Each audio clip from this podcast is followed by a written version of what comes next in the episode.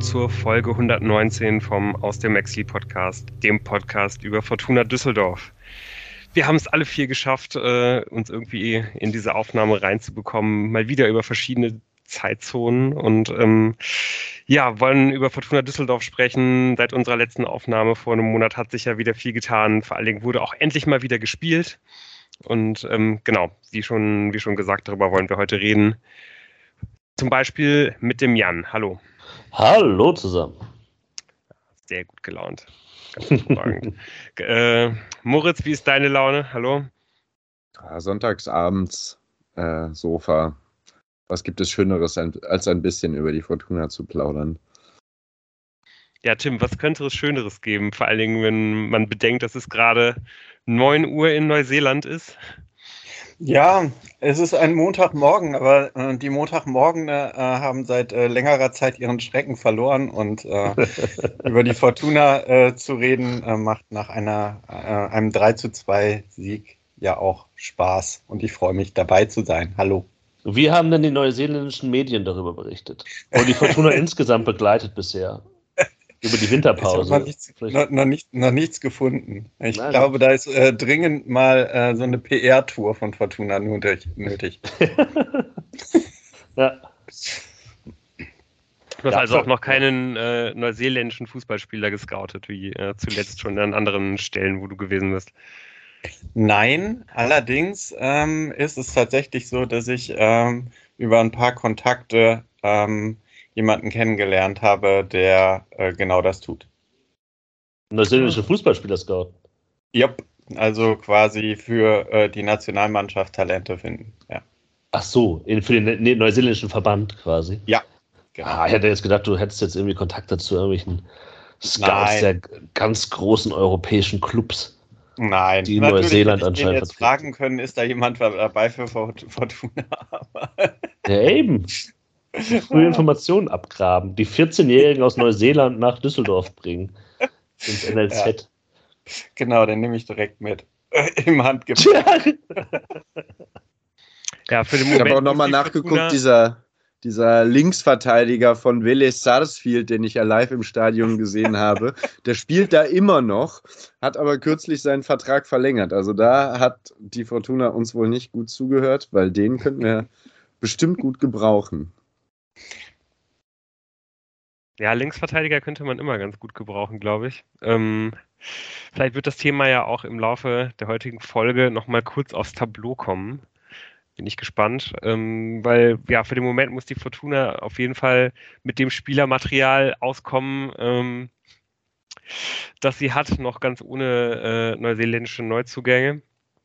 Und ähm, ja, ganz, ganz generell setzt die Fortuna ja, äh, ja ziemlich auf Kontinuität in diesen Zeiten und hat ähm, ja seit, seit unserer letzten Aufnahme in den, in den letzten Tagen die Verträge sowohl mit dem Trainer als auch mit dem, mit dem Sportdirektor erstmal um äh, ja, jeweils äh, ein, ein paar Jahre verlängert. Vielleicht irgendwie erstmal nochmal zu Klaus Allofs ähm, das, das stand ja schon seit längerem im Raum und ist jetzt eigentlich nur festgezurrt worden.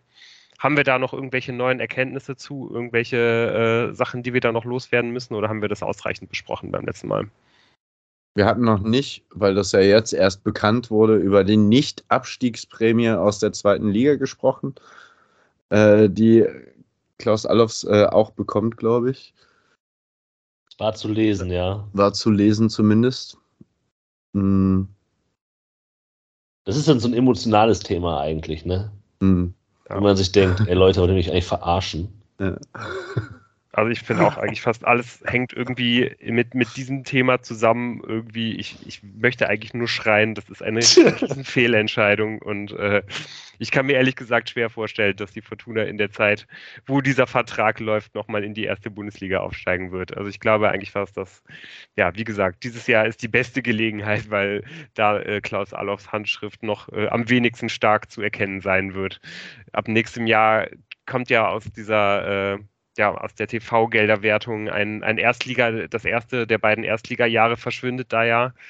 Das heißt, die Fortuna wird, nächstes, wird ab Sommer eklatant weniger Geld äh, zur Verfügung haben. Und ähm, ja, scheinbar ist ja das Budget schon jetzt so dermaßen auf Kante genäht, dass man nicht mal einen Wintertransfer tätigen kann. Und äh, ja, dann genau den Architekten äh, dieses Erfolgs äh, ja dann mit drei Jahren äh, Vertragsverlängerung auszustatten, kann ich einfach nicht verstehen. Überhaupt nicht. Ich mache mir kurz mal eine Notiz, dass ich das hier gleich rausschneide, den, den O-Ton, um den dann gegebenenfalls wieder einspielen zu können.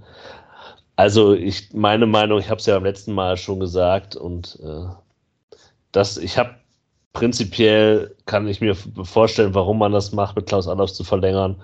Ob man ihn zum Spitzenverdiener machen muss, mag ich ganz stark zu bezweifeln. Und dass man da irgendwelche Nicht-Abstiegsklauseln einfügt, also quasi äh, irgendwelche Kicker einfügt, die, die sein Gehalt auch noch grundieren, verstehe ich, verstehe ich beim besten Willen nicht.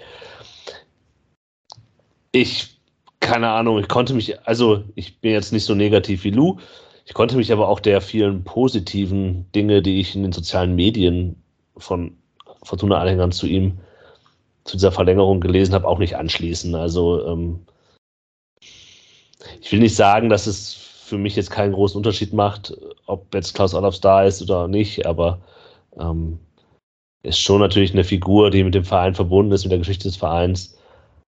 Und er soll da, kann auch seine Expertise einbringen, aber ob man ihn da so überbezahlen muss, weiß ich nicht. Für drei Jahre. Ja, also ich glaube, die Überbezahlung, die ist äh, der springende Punkt. Also kriegt vielleicht dann doch ein bisschen zu viel Geld. Mit dem Geld könnte man vielleicht anderes tun und so, ob, ob er da jeden Euro wert ist. Das wird die Zukunft zeigen. Ich bin da nicht so optimistisch. Ich habe ja ähm, die Entwicklung beim DFB, ich habe ja eigentlich so ein bisschen immer gesagt, ja, Klaus Allofs, welche Türen soll der einem eigentlich noch öffnen? Ja. Das war ja so ein bisschen das, was die Fortuna auch gesagt hat oder was zu lesen war, ja, der ist ja gut verbunden. Und ich glaube, ich unterschätze, was für ein Altherrenclub dieser Fußball nach wie vor ist. Also, wenn man sich das beim DFB anguckt, wer da das Sagen hat nach wie vor, das sind halt alles so Klaus Allofs Äquivalente. Nur halt noch mehr, Männer. Ja, noch mehr verdient und halt hätten auch schon vor fünf Jahren die meisten abtreten sollen. Grüße an Herrn Watzke in diesem Fall. Ähm, und äh, vielleicht stimmt das einfach. Ich glaube, ich unterschätze einfach, wie absurd amateurhaft der Profifußball funktioniert. Aber weiß ich nicht. Ich glaube, das, das Problem ist nicht der ganze Profifußball äh, funktioniert so, sondern, sondern nur Teile. Nämlich zum Beispiel Vereine und Verbände, die einfach große Möglichkeiten haben, aber das halt komplett verschenken. Wie zum Beispiel die Fortuna und wie der DFB. Also ich meine, aus den Möglichkeiten, die du hast, musst du erstmal so wenig machen, wie es der DFB macht. Und das hat eben sehr viel damit zu tun. Und ich meine ganz ehrlich, wie bitter ist es, dass in dieser Elefantenrunde, wo da die alten meisten Männer zusammengesessen haben, sich irgendwann jemand gedacht hat, ja Mensch, das könnte doch der Rudi Völler machen und nicht, ja Mensch, das könnte doch der Klaus Allofs machen. Wie viel besser würde die Fortuna dastehen? Das wäre einfach naja, optimal ja. gewesen. Das wäre ganz großartig gewesen, aber leider ist man halt nicht auf die Idee gekommen und ganz ehrlich, also, das wäre 10.000 Mal besser geeignet als Rudi Völler, aber das steht nochmal alles auf einem ganz anderen Blatt Papier. Das glaube ich sogar auch, aber ich, also ich ich möchte diesen, diese lusche Klaus Allofs Abneigung auch nicht so stehen lassen, weil, äh, naja. Also ich, also wenn wir nachher auf den, auf das Spiel gucken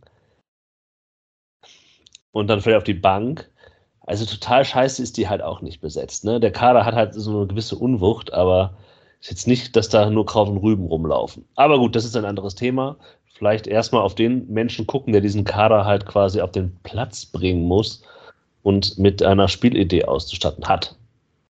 Denn ja, Daniel Stichwort äh, Kontinuität. Die Fortuna verlängert auch mit ihrem Trainer den, den Vertrag. Der hätte sich ja anscheinend sowieso am Ende der Saison um äh, ein weiteres Jahr verlängert für den Fall, dass die Fortuna unter äh, die ersten neun kommt. Ähm, wovon wir, glaube ich, einfach mal alle ausgehen. Aber man hat sich bei der Fortuna entschieden, ähm, Daniel Thun frühzeitig das Vertrauen auszusprechen und einen neuen, äh, neuen Zwei-Jahres-Vertrag aufzusetzen. Ähm, ja, auch da würde ich sagen, dass ich ähm, ja zumindest leicht skeptisch deswegen bin, weil das einfach noch zweieinhalb Jahre sind und normalerweise so die Halbwertszeit von, von Trainern ähm, nicht so lang ist, wie, wie Daniel Thun jetzt letztendlich bei der Fortuna unter Vertrag stehen wird. Auf der anderen Seite hat Thun eben auch viele, viele Argumente auf seiner Seite. Also ich glaube, der, der passt ja wirklich einfach ähm, absolut perfekt für die, zu, zu diesem Verein, ist für mich einfach auch schon das absolute Gesicht des Vereins, was ein Trainer ja auch eigentlich im, im, im Idealfall eigentlich immer sein sollte. Und hat dir ja auch wirklich gute Arbeit geleistet bisher. Was ich mich nur allerdings frage, ist, ähm, wenn man jetzt mal auf die, ja, die, die letzten, sagen wir mal, zwei Jahre guckt, bei der Fortuna kann man ja eigentlich sagen, wir sind jetzt in der dritten Saison, wo die Fortuna eigentlich weniger erreicht, als sie erreichen sollte. Und in der Situation halt mit Trainer und Vorstand langfristig zu verlängern, ähm, weiß ich nicht. Also irg irgendwas davon muss doch falsch sein. Irgendjemand von denen muss doch nicht gut genug arbeiten. Oder, oder, oder, oder sehe ich das, sehe ich das zu, zu, zu pointiert? Ja, ich glaube, du siehst jetzt einfach, du gehst halt von einem zu hohen Soll aus ähm, also die Fortuna ist, glaube ich, gerade da, wo sie halt auch einfach ist, mit wenn ich mir das einfach so von, von außen angucke. Der Kader hat halt die Unwucht. Ähm, der musste sein Spielsystem massiv umstellen, nachdem Kalatnerei gegangen ist und halt einfach quasi nicht ersetzt worden ist. Und auch nach wie vor die Außenspieler nicht ersetzt werden. Ich finde eigentlich, dass vieles für Daniel Thune spricht. Und ja. ähm, dass die Fortuna jetzt ein Verein ist, der ja vom finanziellen Aufwand, den man da betrieben, betrieben hat mit äh, hohen Ablösensummen, das ist natürlich schon ein Punkt. Aber ja, ich finde, von dem, was Daniel Thune zur Verfügung gestellt bekommen hat, ist das, was er damit gemacht hat, eigentlich relativ solide und auch gut. Würde ich auch sagen. Ja. Und wenn man auch so ein bisschen in die äh, etwas mitteljüngere Historie der Fortuna guckt, man auch halt die Trainer, äh, die dann doch eine gewisse Zeit, also vier Jahre oder länger an Bord waren, haben dann halt auch was gerissen mit der Fortuna. Äh, und es waren ja dann auch immer, also Norbert Meyer und Friedhelm Funkel waren jeweils auch so, wow, der war aber ganz schön lange Trainer und so weiter, aber die haben halt auch was bewirkt. Und ich halte Daniel Thune für einen deutlich besseren Trainer als Friedhelm Funkel und Norbert Meyer. Äh, in allen Ehren, was die geleistet haben und so. Ähm, aber ja, ich finde, der passt sehr gut zum Verein und äh, über Spielidee können wir dann später noch sprechen und das äh, dementsprechende Material zum Beispiel. Aber da habe ich erstmal keine Bauchschmerzen. Nö, ich meine, wir sind ja auch da, davon ausgegangen, dass sich der Vertrag äh, sowieso verlängert, weil wir gesagt haben, Platz 9 wird ähm, tatsächlich äh, erreicht und warum dann nicht jetzt? Alles richtig. Und der ist mir halt einfach richtig sympathisch. Oh ja. Mhm. Der ist halt einfach ein echt so ein, denkt man, ja, genau so einen möchte ich halt als Trainer beim Fortuna Düsseldorf haben. Ähm, ja. Und das sollte auch ein Faktor sein. Definitiv. Definitiv. Es gibt da einige, die halt Erfolg haben, die da rumlaufen, die ich nicht unbedingt sehen muss. Aber wir spielen ja nächste Woche gegen Paderborn. okay. Ja, also ich glaube, man kann wirklich auch zusammenfassend sagen, äh, es, es, ist sehr schwer, sich die Fortuna äh, in, in Zukunft ohne Daniel Thune vorzustellen. Und insofern ist die Vertragsverlängerung auf jeden Fall der, der richtige Schritt. Ähm, über, die, über die Laufzeit kann man natürlich kann man natürlich äh, streiten, aber ich finde, man, man kann diesen Ansatz, dass man, dass man Daniel Thune vertraut und deswegen einfach eben auch langfristig dieses Vertrauen aussprechen müsse, äh, möchte, kann man auf jeden Fall nachvollziehen.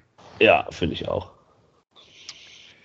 ähm, wo ich ehrlicherweise ein bisschen Probleme habe, den, den Zum ersten Mal bei einem äh, der drei Themen, die wir jetzt besprochen haben, bisher hatte Lu eine negative Grundmeinung zu. Wo ich äh, ein bisschen Probleme habe, das, den Gedankengang des, des Vereins nachzuvollziehen, äh, ist etwas, wo wir hier noch nicht drüber gesprochen haben, äh, dass nämlich der, äh, ja, dass anscheinend der Verein nicht mehr vorhat, Vertragslaufzeiten von, von Spielern mitzuteilen bei, bei Vertragsverlängerungen, aber auch bei neuen Vertragsabschlüssen. Ähm, ja, das ist natürlich irgendwie erstmal das, das gute Recht des Vereins. Es gibt ja anscheinend irgendwie auch Vereine, äh, die das schon seit langem so praktizieren, äh, wie, wie der SC Freiburg, wo man jetzt auch sagen muss, okay, Äh, das scheint zumindest kein grober Wettbewerbsnachteil zu sein, wenn man das so macht. Man scheint sich da bei der Fortuna einen Wettbewerbsvorteil von zu versprechen, dass ähm, andere Vereine und andere äh, ja, Spielerberater und so weiter anscheinend nicht so schnell darauf aufmerksam werden, äh, wann äh, ja, eigene Verträge auslaufen und so weiter. Könnt ihr das nachvollziehen? Ist das nicht irgendwie, also für mich klingt das irgendwie komplett realitätsfern, ehrlich gesagt. Angesichts der Tatsache, wie beim DFB gearbeitet wird und in anderen Teilen des Fußballs, ich glaube halt, es gibt tatsächlich den einen oder anderen Verein, der so scoutet, dass er sich halt anguckt, wann laufen die Verträge aus, das stelle ich mal als Grundding ein und dann lasse ich mal durchlaufen, wer ist halt bei Mannschaften, die schlechter sind als ich, äh, irgendwie bald vertragslos oder wem kann man da abholen? Also ich glaube nicht, natürlich nicht alle, ne? Aber so einen kleinen Prozentsatz an Ärgernissen kriegst du damit halt raus. Kann ich mir vorstellen. Was mich, was eher ein Problem ist, ist das halt so eine quasi so eine kritische Öffentlichkeit, zu der wir uns eventuell zählen können, nicht müssen, ähm, natürlich Dinge halt nochmal schlechter einschätzen kann. Also diese Vertragslaufzeiten sagen ja auch ein bisschen was darüber aus, wie der Verein Dinge strecken möchte, was für ein Vertrauen er hat in Entwicklung von XY ähm, oder wo man eventuell sich halt bei einem attraktiveren Spieler halt auch so ein bisschen dem entgegenkommen musste mit kürzeren Vertragslaufzeiten und so weiter und so fort. Und ich finde, das ist irgendwie etwas, hm, was was ich nicht un für unwichtig halte äh, bei einer Begleitung von so einem Verein. Natürlich kann man in Vereinslogik sagen, ja, das ist ja nur noch ein Bonus, wenn das keiner äh, einschätzen kann. Aber ich finde es äh, schade in dem Hinblick. Also, was mich wirklich äh, ähm, bewegt bei, bei dieser Entscheidung ist die Frage, ähm, so im Frühjahr, wenn wir dann auf den Kader der nächsten Saison gucken, ähm, verlängert das unsere Folge dann eigentlich oder verkürzt sie das? dass wir nicht wissen, welche Verträge auslaufen. Ja, auf jeden Fall sorgt das ein bisschen dafür, dass man, dass man halt also jetzt vielleicht wir als Podcast, da werden wir vielleicht irgendwie dann mehr spekulieren, also noch mehr spekulieren, was irgendwie einfach unschön ist. Aber auch so ganz generell beim ganz normalen Stammtischgespräch, das man so über Fortuna hat, sorgt es ja irgendwie dafür, dass man weniger redet über Fortuna, oder? Und das kann eigentlich nicht im Sinne des Vereins sein. Also mich nervt es auch ehrlich gesagt wirklich, dass ich dann, wenn ich dann nicht weiß, wie lange Spieler unter Vertrag stehen, und das sorgt bei mir auch dafür, dass ich dann, glaube ich, weniger über die Fortuna sprechen werde. Ich habe mal einen Podcast über Düsseldorf, aber ja. ja. Die Folgen werden jetzt also, eine Viertelstunde kürzer, nur noch eineinhalb Stunden. Ne, jetzt nicht, nicht, jetzt, jetzt nicht ich als Podcaster, sondern ich als äh, Stammtisch äh, Ach so. Beisitzer quasi. Also, der Vorstand brüskiert den Stammtisch. Den Stammtisch. ich bin, ja. ja, aber, aber Sehe ich aber, auch so, aber äh, Spekul Spekulatius und Stammtisch passen halt auch ganz gut zusammen. Da kann man noch mehr spekulieren. Ja, da hoffe ich doch, dass man dem langfristigen Vertrag gegeben hat. So, ne? ja. ja. ich denke auch. Es bringt auch so ein bisschen so eine alte ähm, Spekulationskultur des Stammtisches zurück. Weil mittlerweile kannst ja. du ja, wenn du einen wenn du in einen Zwist landest am Stammtisch, kannst du einfach das Handy rausholen und nachschauen. Das kannst du in dem Fall jetzt nicht mehr. Und das macht die Attraktivität des Stammtischgesprächs eigentlich vielleicht nur noch umso interessanter. Und das ist ja vielleicht auch ganz interessant, weil man ähm, damit vielleicht auch gerne diesen Trend zur Dig Digitalisierung hin ein bisschen mhm. weiter aufhalten kann. Indem man eben nicht mehr Informationen einfach rausfindet, sondern dann muss man halt spekulieren und darüber reden und das Handy weglegen. So, und dann kann man auch, so. kommt man auch mal ins Gespräch, dann werden die, die eigenen Blasen, ne, das sind Akt des demokratischen Miteinander, das die Fortuna da gemacht hat. Ja, um mal ernst zu bleiben, ich weiß, ich finde es halt, es kommt einen gewissen Bedürfnissen nicht unbedingt entgegen. Ob, ich kann halt überhaupt nicht einschätzen, was das für einen Benefit haben kann. Ja, nee, es hat vielleicht einen geringen Benef genau. Benefit im, im, im, eigenen operativen Geschäft, aber ich glaube, es hat einen sehr negativen Benefit äh, gegenüber den eigenen Fans einfach. Und ich weiß nicht, ob das, ob, ob man sich da wirklich einen Gefallen mit tut. Und ich glaube, ja, wir, wir als Podcaster, äh, die vor allen Dingen über solche Sachen ja einfach auch gerne reden wollen, ähm, ja, finden das, glaube ich, wirklich natürlich überhaupt gar nicht gut. Für uns persönlich. Genau. genau. Also wenn jetzt dadurch äh, der, der zweite SC Freiburg entsteht bei der Fortuna, dann wenn das Ergebnis stimmt, dann bin ich auch im Nachhinein natürlich einverstanden mit der Entscheidung. Ja, was dem auf jeden Fall erstmal im Wege stehen sollte, äh, ist, dass man, wie man, wenn man das jetzt in der Praxis erfährt, wie das läuft, äh, sind die beiden Verträge von äh, Peterson und Klaus, die, wie jetzt eben vor kurzem bekannt geworden ist, ja anscheinend noch ein weiteres Jahr länger laufen, als äh, im, im, Vorhinein vom, vom Verein kommuniziert.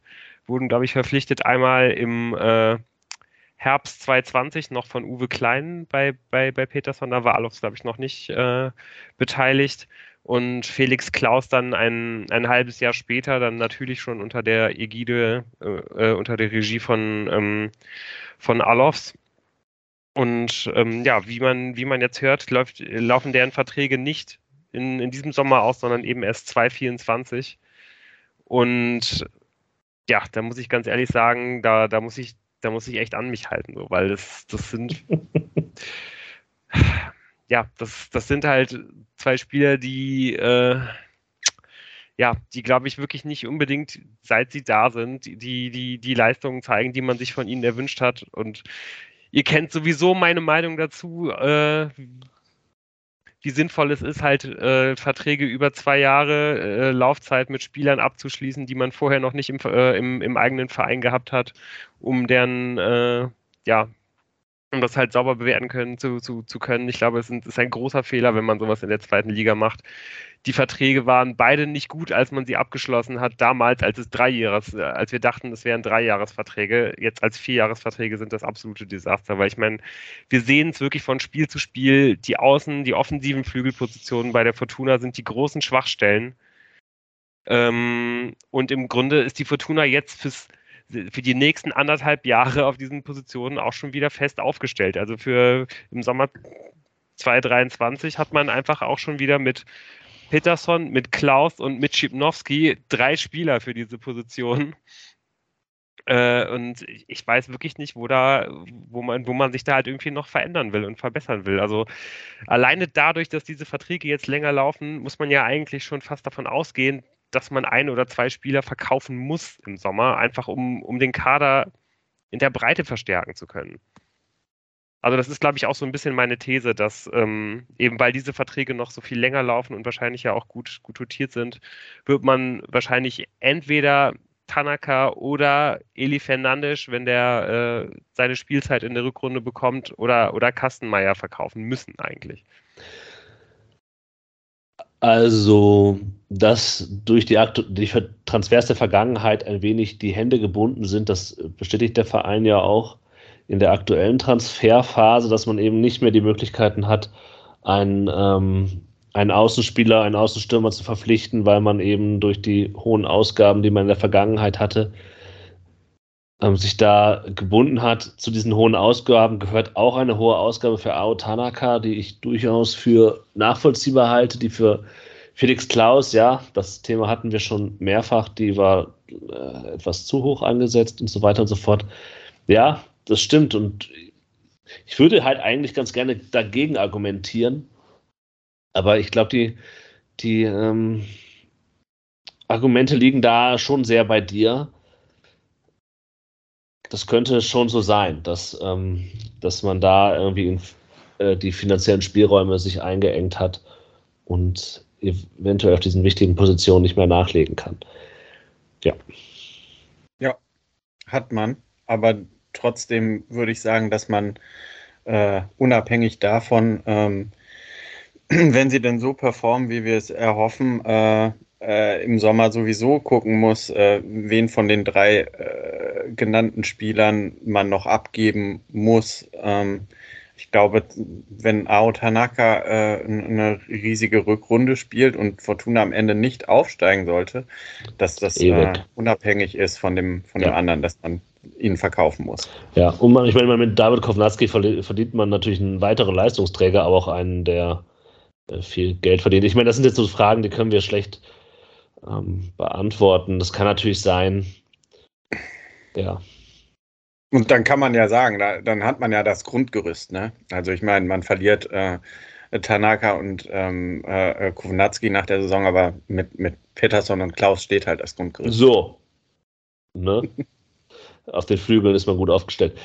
Ja, ja, das ist, also ich finde irgendwie, das fängt alles viel zu negativ an hier nach dem 3 zu 2 Sieg. Das wäre so beschwingt. Ich überhaupt das ist so eine richtig gute Laune. Also ich finde, dass wir ja. eigentlich fast nicht negativ genug sind. Ja, Weil, das, also ich das, glaube ganz ehrlich, wenn, wenn man, wenn man sich angeschaut hat, wenn man sich den Kader angeschaut hat, also sorry für diese, für diese extrem negativen Worte, aber ich glaube, die einzigen beiden positiven Dinge, die man halt irgendwie sehen konnte, wenn man sich das Kadergerüst angeschaut hat, war für in diesem Sommer, dass halt wenigstens die Verträge von Klaus und Peterson auslaufen, dass man sich da auf dem Flügel neu, neu aufstellen kann, weil es, es laufen ja auch noch andere Verträge aus und so weiter, aber das war eigentlich das Einzige, wo man dachte, okay, da ist endlich Raum zur Verbesserung da und dass man eigentlich ausgerechnet auf der größten Schwachstelle, die der Kader hat, dass man da jetzt nicht in der Lage ist, sich zu verbessern, sondern noch anderthalb Jahre äh, quasi am Stock gehen wird. So, das ist echt ein Desaster. So, und ich verstehe nicht, dass da niemand für kritisiert wird, der dafür verantwortlich ist, so, sondern dass, da, dass man da als Belohnung sogar noch eine, eine dreijährige Vertragsverlängerung für bekommt. Ich kann das nicht begreifen und ich höre jetzt auch auf, aber ich werde mich da mit Sicherheit jede weitere Folge, die wir äh, in diesem Jahr drüber äh, aufnehmen werden, werde ich mich da weiter drüber aufregen. Es sei dir ja auch unbenommen. So. Ja. Ich finde, das, das, ist, das, das, das ist total legitim und das ist halt auch das, das, das gegen Argument. Also ja, der hat halt nicht alle nur Scheiße gebaut, aber hat er halt so viel, viel bessere Sachen gemacht als jetzt ein anderer Mensch, den man halt für weniger Geld dahin gesetzt hätte. Und das weiß ich halt nicht, das kann ich jetzt schlecht einschätzen. Ähm, aber gut, das sind die Sachen, die er da ausgehandelt hat, sind ja nur, nur bedingt seine Sachen. Ne? Patterson ist eben nicht. Patterson, sein. ja, aber dieser, dieser Klaus für dreieinhalb Jahre für einen, ja, für einen, für einen Spieler dieses Formats, äh, den Vertrag schließt kein anderer äh, sportlich Verantwortlicher in der ganzen Liga ab, ganz ehrlich. Niemand. Ja. Na, er will am großen Rad drehen und in der ersten Liga macht man andere Verträge. Aber ich finde auch, wir können das vielleicht nochmal aufnehmen das tut mir bei Felix Klaus ja auch eigentlich fast schon leid. Also wirtschaftlich ja, ja. muss ich ihm da keinen, glaube ich, muss er mir nicht leid tun, aber ich, ich merke halt selber, wie mein Blick auf ihn von diesen ganzen Zahlen und den hohen Summen halt auch ein bisschen belegt ist. Und eigentlich, klar ist er manchmal unglücklich und so, aber ich, der haut sich halt auch richtig rein und ist halt auch ein, eigentlich ein Typ, den man gut finden kann kommen wir vielleicht ja auch ja. noch gerade, wenn wir über das Magdeburg-Spiel sprechen, ja. so ein bisschen dazu. Ne? Also der, der macht ja wirklich, du kannst ihm ja einfach nichts vorwerfen. Der haut sich komplett rein, ackert wie wild und so weiter. Ja, also mir tut es auch total leid, dass ich da irgendwie immer so, ja, so negativ dann irgendwie über Spieler rede. Sind alle überbezahlt. Scheiß Millionäre! Und, und, vielleicht kann man ja. Damit zum Thema Namen Am, Nana Amphoma.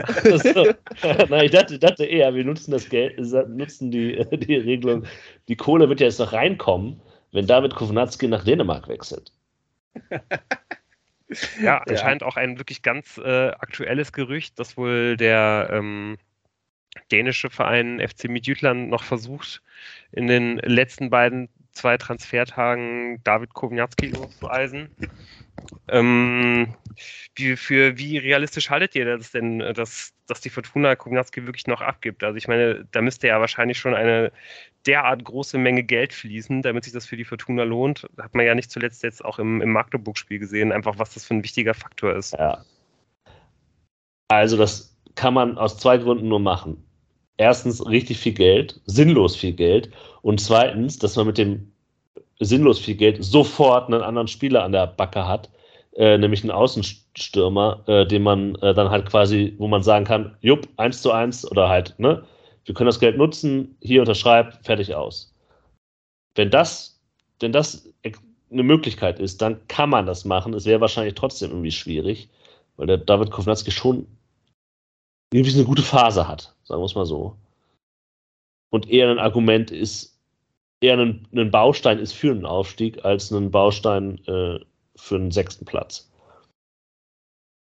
Was für mich irgendwie auch nochmal gegen diesen Transfer sprechen würde, ist, ähm, dass der FC Midtjylland, auch wenn die, ähm, glaube ich, in der, in der Vergangenheit sehr, sehr viel Erfolg gehabt haben, im Augenblick nur auf Platz 7 in der Tabelle in Dänemark stehen. Und ich glaube, auch David Kovnatski müsste man ja wahrscheinlich ähm, eine, eine wirklich gute Perspektive halt irgendwie aufzeigen dafür, dass er da jetzt hinwechselt. Also zum Beispiel, dass man, dass er, dass er ähm, sicher international spielt, dass er vielleicht sogar Champions League spielt mit dem Verein in der nächsten Saison.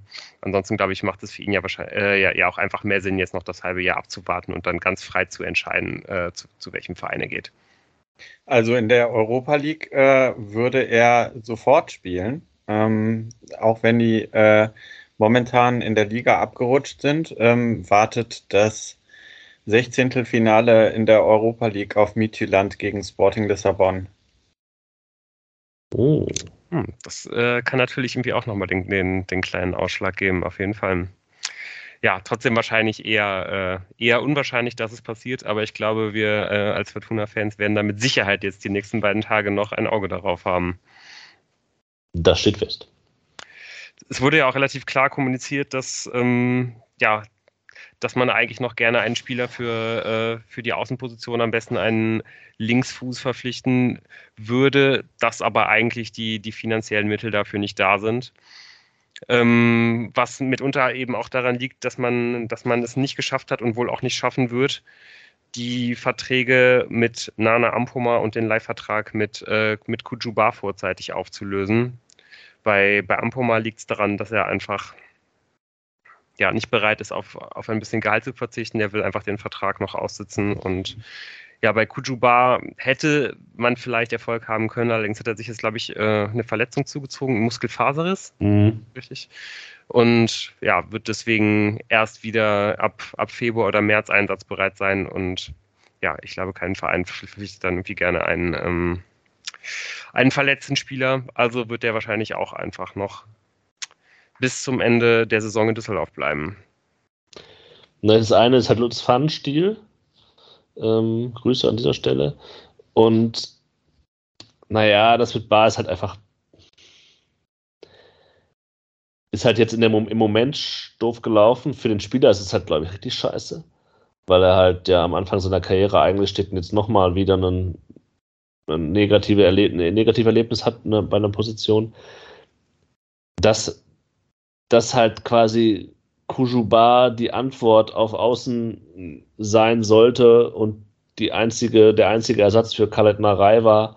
Und dass es halt ein Versäumnis ist, das, das hatten wir am Anfang der Saison schon gesagt, dass es eine große, große Lotterie ähm, ist. Das, das hatten wir gesagt und dass das jetzt nach hinten losgegangen ist. Auch das hat sich leider bestätigt für beide Seiten. Ist bitter. Machst du nix.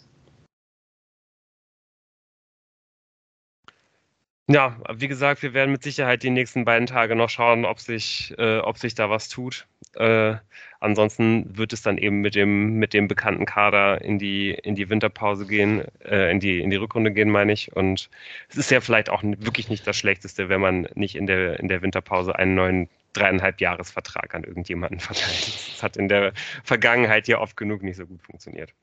Ja, und der Kader ist, um das jetzt mal in, auf, aufs Magdeburg-Spiel zu schieben, weiß nicht, ob wir noch Themen haben, der ist jetzt relativ, relativ gesund und gar nicht so schlecht. Also der hat halt Schwächen auf Außen, aber wenn man sie so mal durchgeht, man konnte halt auf vielen Positionen denjenigen, der da gerade spielt, mit einem guten Ersatz auf der Bank halt noch ergänzen. Also, ja, klar, es gibt nach wie vor so ein paar Schwachstellen, aber es ist halt auch schon eine hohe Leistungsdichte, die der zweiten Liga jetzt auch nicht alle Vereine haben, ne? Ja, absolut. Also ich meine, äh, wenn man sich anschaut, wer, wer auf der Bank gesessen hat, äh, ich glaube, viele Vereine haben nicht Daniel Ginczek und Ruben Hennings auf der Bank sitzen, die man mal so reinbringen kann, oder halt noch einen äh, physischen Sechser wie, äh, wie Jorrit Hendricks. Ähm, und ja, ich glaube auch sonst, wenn wir, wenn wir drauf schauen, vielleicht können wir da auch noch mal kurz drüber reden. Ähm, ja, sitzt äh, mit, mit André Hoffmann, der, Kap der, der Kapitän zunächst auf der Bank. Und ähm, ja, das hat er ja auch äh, noch für ein, ein kleines bisschen Gesprächsstoff gesor gesorgt unter der Woche, weil ähm, Ja, Moritz, ich weiß nicht, was, was denkst du darüber, äh, was, was über André Hoffmann äh, gesagt wurde? Ich glaube, Daniel Thun hatte da ja irgendwie zur, gegenüber der RP irgendwie das ein oder andere Wort gesagt. Also so generell gibt es ja theoretisch ab Sommer sogar fast ein Überangebot an Innenverteidigern, wenn äh, Jamil Siebert noch zurückkommt. Und ähm, vielleicht ist es so ein, so ein Ding, was man so durchsteckt, um ein bisschen Druck zu machen, auch auf einen Kapitän. Auf der anderen Seite finde ich Aussagen immer schwierig und die fand ich ein paar Mal schon während der Saison von äh, Daniel Thune, äh, so dass die Leute ein bisschen mehr auf die Zähne beißen müssten und ähm, im Prinzip ja auch mal verletzte Spieler sich, also natürlich im übertragenen, äh, also wenn man es zu Ende denkt, heißt das, ist egal, wenn du ein bisschen verletzt bist, dann äh, kurier dich doch nicht aus, sondern nimm mal noch drei Ibuprofen mehr und äh, schmeiß dich rein für die Mannschaft. Da kam schon mal immer mal wieder so von wegen auf die Zähne beißen Nummern. Das wurde ja zum Beispiel mit Rufen Hennings probiert und ist dann schiefgegangen. Die Verletzung wurde dann noch schlimmer. Ähm, Deswegen so diese Aussage, ich kann es halt nicht einschätzen, was da jetzt genau passiert ist. Aber so ganz generell finde ich es nicht so schlecht, ein bisschen Druck auf André Hoffmann zu machen. Ähm, Können wir die Aussage nochmal erwähnen? Ja, also was ging, gesagt ähm, worden? Ja, ich kann es nicht mehr wörtlich rezitieren. Das, das, hat mich jetzt ein bisschen kalt erwischt hier, aber so generell hieß es, äh, dass man ein bisschen überrascht da über die Fehlzeiten von André Hoffmann war. Dass er sich dass er halt irgendwie ruhig mal fürs Team irgendwie auf die Zähne beißen könnte. Schon mal ein bisschen früher hätte wieder äh, gesund melden können, so in etwa. Und dass seine Ausfallzeiten doch irgendwie schon ein bisschen für Irritation gesorgt haben in der äh, Hinrunde. Gab es da noch, noch mehr? Müsste es sonst nee, nochmal also Ich glaube, das, das, das war, glaube ich, ungefähr genau das paraphrasiert, was, äh, was, was gesagt worden war. Und ich meine, klar, ich glaube, genau diese Aussagen gab es ja irgendwie auch schon gegenüber von anderen Spielern mal so grob oder genau wie du gesagt hast, man, man bekommt ja irgendwie schon mit, dass Tune das ja wirklich häufiger einfordert. Ähm, ja, und genau wie du sagst, es gibt eben auch durchaus diese Negativbeispiele. Ne? Rufen Hennings, Nicolas Gavouri vor allen Dingen kann man, kann man da nennen. Und ähm, ja, generell glaube ich, äh, würde ich es einem, einem, Spieler nie vorwerfen wollen, äh, wenn er, wenn er sich quasi nicht äh, äh spielfähig fühlt zu 100 Prozent, dass er, dass er dann lieber irgendwie noch mal ein oder zwei Wochen draußen bleibt, bis er sich halt irgendwie vernünftig auskuriert hat und sich eben auch wirklich bereit fühlt, um zu spielen. Auf der anderen Seite, ähm, rein leistungsmäßig, ähm, ja, weiß ich nicht, kann ich es auch generell verstehen, dass, dass, dass Hoffmann irgendwie jetzt nicht dabei war rein von der Leistung her in dieser Saison hätte eigentlich sogar Oberdorf vor Device starten müssen, aber es gibt natürlich eben auch viele Argumente für Device, ähm, weswegen er dann eben auch erstmal in der Startelf stand. Aber in dieser Saison sind äh, Clara und Ober Oberdorf auf jeden Fall deutlich die besten Innenverteidiger der Fortuna gewesen, würde ich sagen. Und also genau, man, das müssen wir auf jeden Fall auch, glaube ich, jetzt in, ja, in, dieser, in dieser Rückrunde ein bisschen im Auge behalten. Der Vertrag von Hoffmann läuft aus. Und dadurch, dass halt eben auch Jamil Sieber zurückkommt, besteht natürlich zumindest die Möglichkeit, dass da wirklich ein Überangebot bestehen könnte, wenn man eben nicht mit, äh, mit Dreierkette spielt langfristig. Hm. Hat man jetzt aber nicht gemacht am Freitag, wenn genau. ich mich komplett falsch äh, auf, diesen, auf, diese, auf, die Aufstellung geguckt habe, sondern mit der klassischen Viererkette. Ähm, Zimmermann, Clara, Deweis und Gabownik. Das würde ich jetzt auch ähm, vermuten, dass äh, jetzt nicht von Spiel zu Spiel situativ gewechselt wird. Ich würde einfach vermuten, dass man mit der Viererkette jetzt weiterspielt und dann ist er im Sommer auf jeden Fall ähm, ja einer zu viel. Genau, kommen wir zum Spiel am Freitag. Äh, ihr wart im Stadion. Schöner, schöner Start in die Rückrunde. Ja, also es war auf jeden Fall ja, erstmal. Ach, ich weiß nicht. Also eigentlich Klaus Allofs, der ist eigentlich schon schuldig. Und sorry. Ja, also ich, ich muss wirklich sagen, dass ich äh, schon auch ein bisschen verärgert halt irgendwie hinterher nach Hause gegangen bin, weil es so viel einfacher gewesen wäre, sich in dem Spiel halt weniger Stress zu machen. Oh, ja. Aber, das aber da wurde die Stressresistenz des Teams doch nochmal überprüft. Das ist doch alles gut. Ja, schön, schön, wenn ihr das so positiv sehen könnt. Also ich kann euch jetzt schon mal sagen, dass mein, dass mein Fazit halt äh, schon, glaube ich, eher ist, dass man in dem, in dem, Spiel gesehen hat, warum die Fortuna am Ende der Saison nicht aufsteigen wird. So wie, mhm. wie nah sie eigentlich an einem Spitzenteam dran ist, aber was ihr halt eben auch noch fehlt. Ja, mhm. das sehe ich halt anders. Also, ich weiß nicht, ob das Spiel, ein Spiel gegen Magdeburg da in die eine oder andere Richtung ein guter Fingerzeig sein muss, aber ähm, also so negativ wie du äh, sehe ich das nicht. Aber das können wir ja jetzt in den nächsten zwei Stunden ja. dieser Bes äh, Spielbesprechung auseinander dividieren. Ja, aber äh, genau wie du sagst, es war natürlich wirklich ein sehr, sehr schöner, stimmungsvoller äh, Freitagabend. Ähm, irgendwie knapp 30.000 Leute im Stadion, was ja auch äh, irgendwie zeigt, dass so langsam äh, ja doch auch die, die, die, die Zuschauerzahlen bei der Fortuna auch wieder ein bisschen in die Richtung gehen, wie wir uns das eigentlich irgendwie vorstellen und dass da irgendwie, glaube ich, äh, ja, je, je weiter entfernt Corona irgendwie in der Vergangenheit ist, sich das zumindest ein Stück weit äh, äh, normalisiert. Das war auf jeden Fall sehr angenehm. Magdeburg hatte wieder viele Fans dabei. Das ist ja schon irgendwie auch nett, so wenn man einfach sieht, dass da ein Haufen Leute im Stadion sind, denen das irgendwie was bedeutet. Was vielleicht jetzt nicht ganz so cool war von den Magdeburger Fans, äh, war, dass die halt ähm, als ähm, es den, den Moment gab, als ein ähm, ähm ja, als äh, ein, ein Text verlesen wurde, wo nochmal an die Befreiung von Auschwitz erinnert wurde, ähm, vom Stadionsprecher, dass man halt da einfach komplett durchsingt und durchschreit und so. Da kann man ruhig auch mal ganz kurz innehalten und mal zuhören, finde ich. Ähm, aber okay, muss jeder selber wissen kam auf jeden Fall bei uns in der Kurve sehr komisch an, wurde hinterher dann irgendwie auch auf Social Media noch diskutiert, das hätte man nicht mitbekommen und dann später da eingestellt und so. Ich weiß auch, dass es irgendwann ruhiger wurde, aber es war doch auf jeden Fall eine ganze Weile, dass da Leute mit einem Nie wieder Plakat auf dem Rasen standen und ein großes Nie wieder auf dem äh, auf der Anzeigetafel ähm, angezeigt war und währenddessen eben was verlesen wurde. Naja, weiß nicht, kam auf jeden Fall sehr seltsam rüber äh, mhm. auf unserer Seite. Ja, aber vielleicht mal zur Aufstellung. Wie überrascht wart ihr denn davon, dass, äh, dass Eli Fernandes nicht in der Startelf war, nachdem das ja eigentlich in, der, äh, in den letzten Tagen ja schon auch ein bisschen gepusht wurde in den Gazetten? Äh, Und in deiner persönlichen Gazette. Natürlich auch in meiner persönlichen Gazette, aber auf jeden Fall glaube ich, äh, ähm, wäre jetzt von dem, was halt da vorher äh, durchgestochen wurde, niemand, glaube ich, von uns wirklich überrascht gewesen, wenn er, wenn er, wenn er gespielt hätte, oder? Also, also ich, ich glaube, ich habe ein bisschen damit gerechnet. Ich glaube, dass Daniel Thune einfach ein unglaublicher Trainerfuchs ist, ähm, der sowohl die Konkurrenz ins Leere laufen lässt. Ähm, der wird jetzt gegen Paderborn spielen von Anfang an und auch ein bis drei Torvorlagen geben.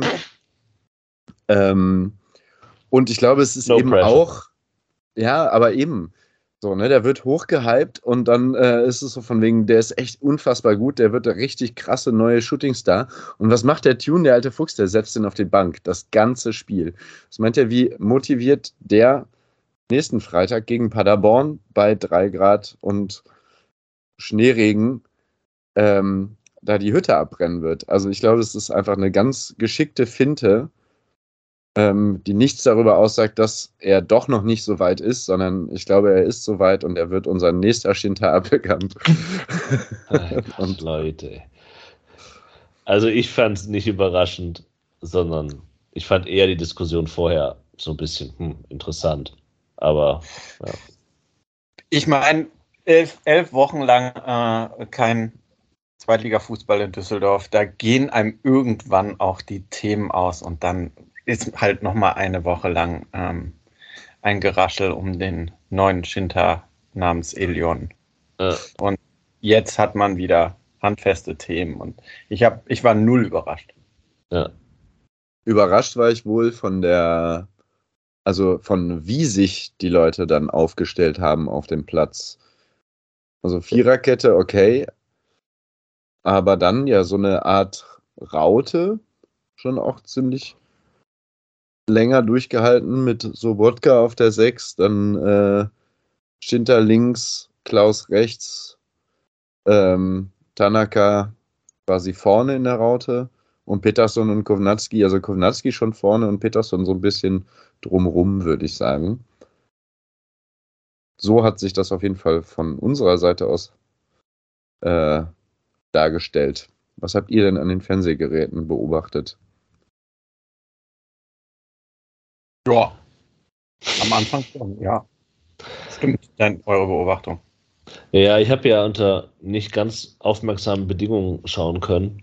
Aber ja, es war halt auffällig, dass Tanaka so Wodka vorgelagert war, sehr viel offensiver, sehr viel offensiveren Aufgaben erfüllt. Das lag aber natürlich wahrscheinlich auch daran, dass man Magdeburg sehr hoch angelaufen ist. Ähm, da muss man natürlich auch mit Tanaka einen nach vorne ziehen, der halt da äh, eben die Enes anlaufen und Räume zustellen und Druck machen mit erledigt. Denn äh, Magdeburg hat ja einfach so gespielt, wie man sie schon kennt. Man spielt hinten raus, man macht keinen langen Hafer, sondern sehr spielerisch, äh, auch nicht unattraktiv vielleicht, aber da macht es natürlich Sinn, dass man eben äh, irgendwie da hoch, vielleicht mit zwei Leuten vorne anläuft und dann eben direkt den, direkt den nächsten hinterher schiebt. Ja, absolut. Und ähm, ich glaube, äh, bevor man ja irgendwie überhaupt auch erst so richtig in der Lage war zu sehen, wie die, wie die beiden Mannschaften das Spiel angehen, ja.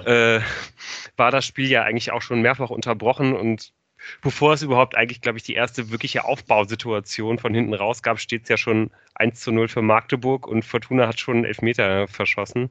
Fortuna beginnt mit einem, äh, mit einem Spielzug vom, vom, vom, vom, äh, vom Anstoß weg, mit dem man auch die zweite Hälfte beginnt, wo Kawniatski ganz rechts am, am Seitenaus steht. Kastenmeier spielt den langen Ball. Äh, ähm, und man, man kommt dann direkt nach vorne, da verliert man dann zwar den Ball, aber direkt im Gegenzug, als Magdeburg angreift, gibt es halt einen, einen Fehlpass, äh, der, der, der abgefangen wird. Der Ball geht sofort zu Schinter und Magdeburg ist unglaublich weit offen. Zweite Minute. Schinter kann in die Gasse reinspielen, Kugniatski startet und im ersten Moment habe ich mich da ehrlich gesagt ein bisschen geärgert, dass er nicht klarer äh, in Richtung Tor gegangen ist, sondern erstmal den Abwehrspieler gekreuzt hat. Äh, das sah für mich so aus, als ob er da auch einfach den Abschluss hätte nehmen können, wenn er, wenn er sich ein bisschen anders bewegt. Aber vor allen Dingen wird er halt eben umgelaufen. Der Schiedsrichter sieht es nicht, beziehungsweise be bewertet es nicht als faul, muss sich dann aber vom VAR letztendlich korrigieren lassen. In einer sehr ähm, kurzen Wahlentscheidung, ja. Ja, ja, es ist total cool, wenn es gerade so, wenn du so richtig Bock hast auf Fußball, mhm. von wegen geil, jetzt drei Monate kein Fußball geguckt, gefühlt, es geht los. Ah, okay, jetzt können wir erstmal drei Minuten warten. Schön. Ja, letztendlich trotzdem muss man aber, glaube ich, sagen, äh, kann es ja eigentlich kaum besser losgehen. Ne? Also es sind gerade ein paar Sekunden gespielt, du bekommst den Elfmeter zugesprochen, der in, ja, in meinen Augen auch äh, auch auf jeden Fall in Ordnung geht. Also das ist schon das ist genug. Klarer Elfmeter. Das müsst äh, ihr halt so sehen. Ja, das, das, also ich finde schon, dass man auch sagen könnte in der Wiederholung, das Foul beginnt eigentlich außerhalb des Strafraums. Trotzdem äh, ist da, glaube ich, schwer, äh, ja, ist, glaube ich, quasi der Hauptteil des Fouls äh, dann doch irgendwie innerhalb. Es ist ja, relativ auf der Grenze und man, man kann es auf jeden Fall geben. Und letztendlich kann auch einfach der Magdeburger Verteidiger relativ froh sein, dass er da nicht schon mit Rot vom Platz geht. Also in der äh, 72. Minute, glaube ich, gibt es dann auch vielleicht mal rot. Ist es nicht rot, wenn er den außerhalb fault? Ja, genau. Ich glaube, diese Doppelbestrafung ja. ist doch irgendwie abgeschafft. Ja. Glaub, also wenn es einen Freistoß ja. gibt, dann äh, gibt es in dem Fall auch die Rot. rote Karte. Ja. ja. Weil er war ja durch. Ja. Ja, aber äh, und dann ist ja auch das Schöne, äh, man hat einen, einen, sicheren Schützen. Also das Jahr 2023 beginnt perfekt. Na, Pustekuchen. Ich finde ja, vorbeigeschossene Elfmeter sind so eine ganz eigene Kategorie von Beschissenheit, aber äh, kann halt mal passieren. Weil war immerhin straff geschossen. Ähm, das Schöne ist ja, wie, wie, wie Kovnatski mittlerweile äh, mit sowas umgeht. Also das hat ihn ja noch mehr angespornt, äh, dann ähm, zu zeigen, dass das eigentlich besser kann. Also schwamm drüber. Passiert. Aber ganz ehrlich muss ich sagen, in dem Augenblick habe ich mir nur gedacht, ach du Scheiße, das ist eigentlich genau das Schlechteste, was jetzt passieren kann, weil Kovnatski ja eigentlich auch äh, nicht immer dafür bekannt war, dass, äh, dass er halt irgendwelche äh, Dinge, die im Spiel mal gegen ihn laufen, leicht abschütteln kann. Dazu gab es durchaus auch den einen oder anderen äh, in unserer Nähe, äh, die dann auch mal gepfiffen haben, als er am Ball war. Äh, die ihm das äh, schon relativ übel genommen haben mit äh, ja, der, der verkündeten Wechselabsicht und so weiter. Da musste man schon ein bisschen Sorge haben, dass, äh, dass er das vielleicht nicht so gut ver äh, ver verpackt bekommt. Und bevor man ja eigentlich diesen Gedanken zu Ende denkt, ja. steht es ja dann auch eigentlich 0 zu 1 für Magdeburg. Also und eigentlich, und ab dem Moment war ich halt sauer. also ich weiß auch wirklich nicht, was da, was da eigentlich so, so genau passiert. Es ist, glaube ich, äh, Michael Karbovnik, der, der in die Mitte zieht und äh, relativ äh, leichtfüßig da irgendwie den Ball verliert. Dann ähm, ja, ist es, glaube ich, eine Gleichzahl, die die Magdeburger fahren den Konter. Es gibt einen Ball von der, von der linken Seite in den Strafraum. Jordi Device steht besser zum Ball als sein Gegenspieler, geht dann aber halt irgendwie auch nur sehr halbherzig dahin. Ich glaube, wenn er da entschieden hingeht, kann er den Ball auf die Tribüne kloppen, kann ihn sonst wohin spielen. Äh, geht dann aber wirklich halt nur so mit, mit Halbgas da irgendwie hin, trifft den Ball äh, irgendwie ganz schlecht. Der rutscht ihm irgendwie vom Fuß ab. Er trifft den äh, extra aus dem Weg sprintenden Karbovnik genau so, dass halt der Ball ähm, ja, Moritz Quarteng oder wahrscheinlich spricht ja. man sowas wie Shaw Shorteng. Ähm.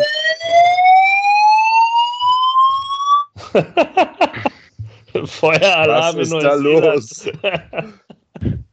Tim, was hast du hier gemacht? Hast du wieder geschmuckt hier? Äh, man weiß es nicht. Aber wahrscheinlich ist man so entrüstet. Alles gut. Tim, geht's dir gut? Ja. Wir haben im Vorgespräch über die schlimmen Unwetter in Neuseeland gehört. Jetzt, äh... Gut, wir versuchen das. Ja. Ist die Sirene komm, komm. aus? Ja. Aber perfekt einfaches Timing. Ja. Ja, man will den ja. Treffer verhindern. Nur leider gelingt es nicht. Ja. Sondern genau. schießt dann Karbovnik an oder so, der dann und. Ja, und der legt wirklich genau Moritz Quart hängen vor die Füße, ja. der dann sehr überlegt in die Ecke abschließt. Ja, ähm, ja und man, man steht da, es sind, äh, genau, es sind fünf Minuten gespielt, absolute Slapstick-Einlage äh, und ähm, ja, man, man fragt sich, wie das eigentlich passieren konnte. Ja. Passiert auch eigentlich äh, äh, einmal in eine Million Spielzügen und von daher, mh, hm, da hat man ja jetzt nicht gesehen, irgendwie, ah, Vorsicht vor Magdeburg, mh, hm, die können nee, Wasserball. Ich möchte noch eine kleine Anekdote zu dem Kownatski-Ding, ähm, das Lou angesprochen hat, erzählen. Also wir stehen immer natürlich da in unserer selben Ecke mit einem Menschen, der dann auch sehr häufig da ist, mit dem wir uns ganz gut auch mal unterhalten. Und er hat schon bei der Aufstellung beim Namen Kovnatski angefangen, quasi eine Hasstirade loszulassen und hat sich eigentlich die ganze Zeit nur über Kovnatski aufgeregt. Dann hat er den Elfmeter verschossen und ähm, dann wurde es halt im Laufe des Spiels ziemlich lustig, weil er halt irgendwann ein bisschen kleiner wurde mit seiner Kritik und äh, sich nicht mehr ganz auf seinem halten, ähm, wenn Kovnatski bleibt, dann steigen wir nicht auf. Ich werde ihn nur hypen, wenn er äh, uns zum Aufstieg äh, schießt.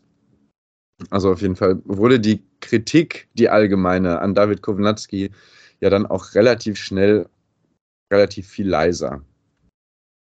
Zum Beispiel nach drei Minuten später. Ich, worauf ich aber noch mal kurz eingehen würde, bevor wir zum 1 zu 1 kommen, ist, äh, Jordi Device knüpft wirklich äh, nahtlos da an, wo er, wo er vor, vor seiner Verletzung war, nämlich einfach als absoluter Unsicherheitsfaktor. Und nachdem er, er halt schon seine Aktien im 0 zu 1 hat, begeht er zwei Minuten später direkt den nächsten Fehler. Da gibt es einen langen Ball, den er halt irgendwie unterläuft, den er komplett unterschätzt. Und wenn, äh, wenn der Magdeburger da schneller schaltet, äh, steht es da 0 zu 2. Glücklicherweise tut er das nicht und äh, Kastenmeier kann dann irgendwie retten, aber auch da ist halt ein Ball, den er, den er ganz leicht kontrollieren kann und wo er einfach nicht hingeht. Also das ist äh, glücklicherweise hat er sich dann im, im Laufe des Spiels äh, stabilisiert, aber im Augenblick ja, es ist, ja, fühle ich mich wirklich nicht besonders wohl mit, mit Jordi Device in der Innenverteidigung. Weiterhin nicht. Ja, verstehe ich die Gedanken. Ähm, ich habe bei dem Spiel eine lange Liste an Fortuna-Spielern, die ich sehr, sehr gut fand. Und eine relativ kurze Liste an Spielern, die mir nicht so gut gefallen haben. Und diese kurze Liste besteht eigentlich aus zwei Innenverteidigern. Ähm, muss ich jetzt mal sagen. Also ich fand auch Clara nicht so berauschend. Aber ja, bei Device, der hatte diese Saison noch überhaupt keinen Fuß auf, die, auf den Boden bekommen, muss man leider sagen. Aber vielleicht gehen wir einfach mal weiter im Text. Ähm, Ecke, Kopfball, Tor, Kovnatski. 1-1, es ist quasi wie die. Der Ausgangszustand ist fast hergestellt. Und ähm, ich glaube, das ist natürlich einfach ziemliche Binsenweisheit zu, zu sagen, dass das, dieser schnelle Ausgleich Gold wert war. Genau, also von wegen der Ausgangszustand ist wieder hergestellt. Ja, ja das stimmt natürlich. Ich meine, im Prinzip äh, läuft ab dahin ja das meiste genauso, wie man sich erhofft hat. Also man spielt sich mehr äh, und mehr Übergewicht heraus, man spielt sich Chancen heraus, man macht halt dann nach dem 1 zu 1 nicht, lange Zeit nicht das 2 zu 1, aber man ist im Prinzip Herr im eigenen Haus. So.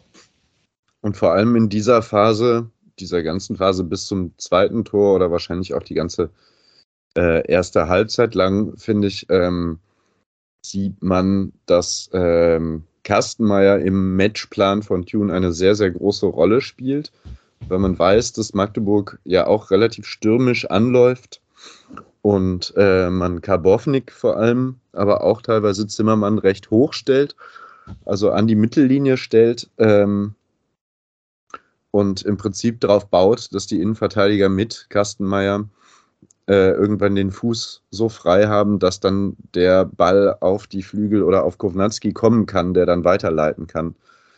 Ähm, Kovnatski, äh, äh, äh, Kastenmeier auch mit den meisten Pässen. Ich weiß nicht, wer die meisten Ballkontakte hatte, aber ähm, ich glaube, das war eindeutig Teil der Strategie, Magdeburg rauszulocken, was Magdeburg dankend angenommen hat und nicht ganz besonders gefährlich, also beziehungsweise hat vor allem Kastenmeier, finde ich, das komplett unter Kontrolle. Äh, da gab es ja auch noch so einen Ausflug, den hatte ich, der fällt mir jetzt gerade erst wieder ein. Ähm, aber ja, war für mich, ich habe mir irgendwann aufgeschrieben, Kastenmeier ist eine Waffe uh. gegen das Magdeburger Pressing. Äh, und ich glaube, das war durchaus so intendiert. Es ist schon sehr spannend, oder? Dass man eigentlich sagen muss, Kastenmeier musste ja eigentlich äh, bis auf bei diesem Geflipper beim, beim 2 zu 2 eigentlich gar nicht wirklich äh, irgendwelche Bälle halten und war trotzdem einer der mit Abstand besten Spieler der Fortuna, weil er einfach so ein integral wichtiger Teil des, äh, des Angriffsspiels ist. Ist vielleicht sogar im Augenblick der wichtigste Spieler im, im, im, im Angriffsspiel der Fortuna.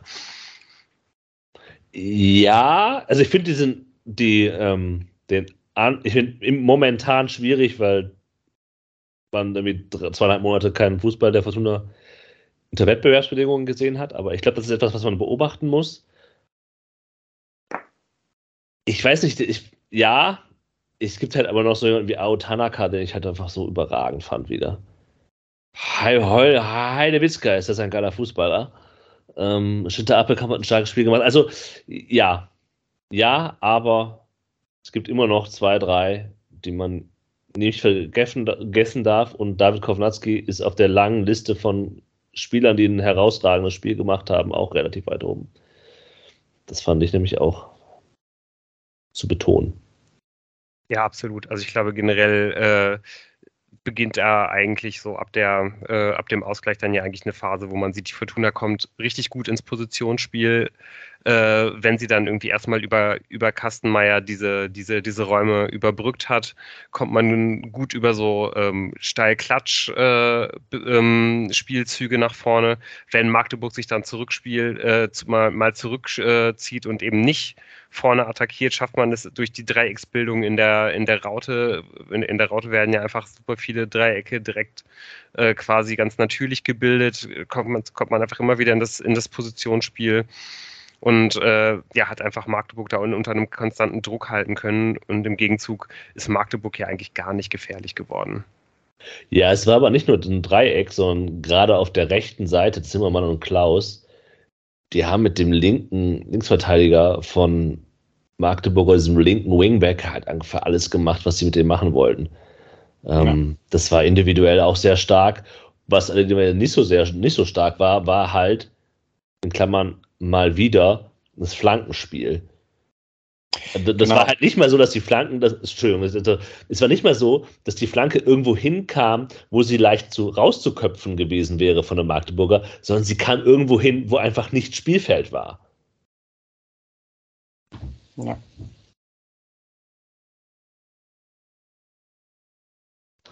Ja, und vielleicht ist äh, das dann einfach auch einer der Gründe, weswegen man erst in Führung geht, als die Magdeburger den nächsten kapitalen Abwehrbock äh, schnitzen.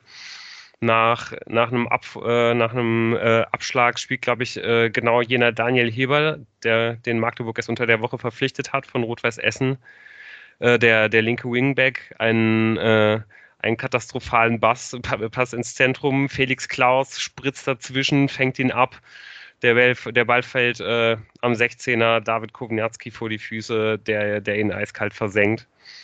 Und spätestens danach äh, ja, dann seinen verschossenen Elber auf jeden Fall wieder wettgemacht hatte. Und ähm, ja, es ist eben auch einfach was, was die, was die Magdeburger in dieser Saison ausmacht. Äh, da, die haben jedes, jedes Spiel ein oder zwei unglaublich kapitale Böcke im Aufbauspiel mit drin, ziehen das aber trotzdem so weiter durch. Und Mannschaften wie Fortuna Düsseldorf bestrafen das eben. Zumindest wenn David Kownatski dann da vorne im 16er steht und den Ball auf dem Fuß hat, wird das bestraft.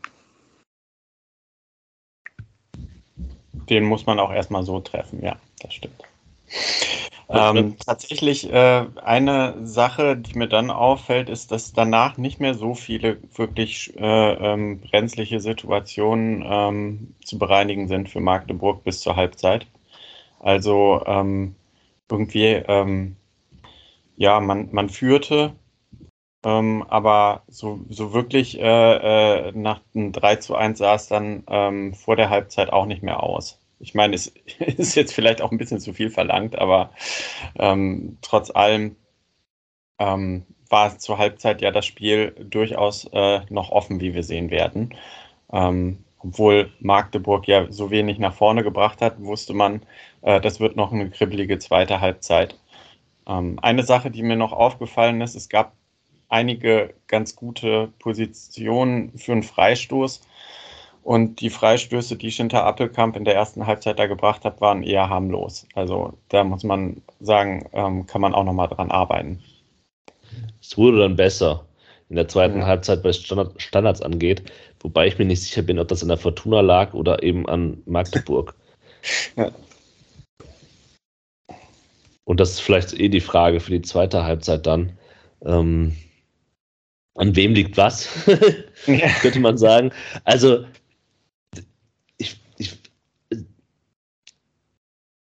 am Anfang hatte Lou ja so etwas auch, man hätte es halt einfacher haben können und so weiter und so fort. Ja, ich verstehe, was dieser Gedanke sagen, äh, besagen soll im Hinblick auf diese zweite Hälfte. Aber in sämtlichen normalen Fällen, wenn dieses Spiel auch nur ein bisschen normal läuft, hat man es einfacher.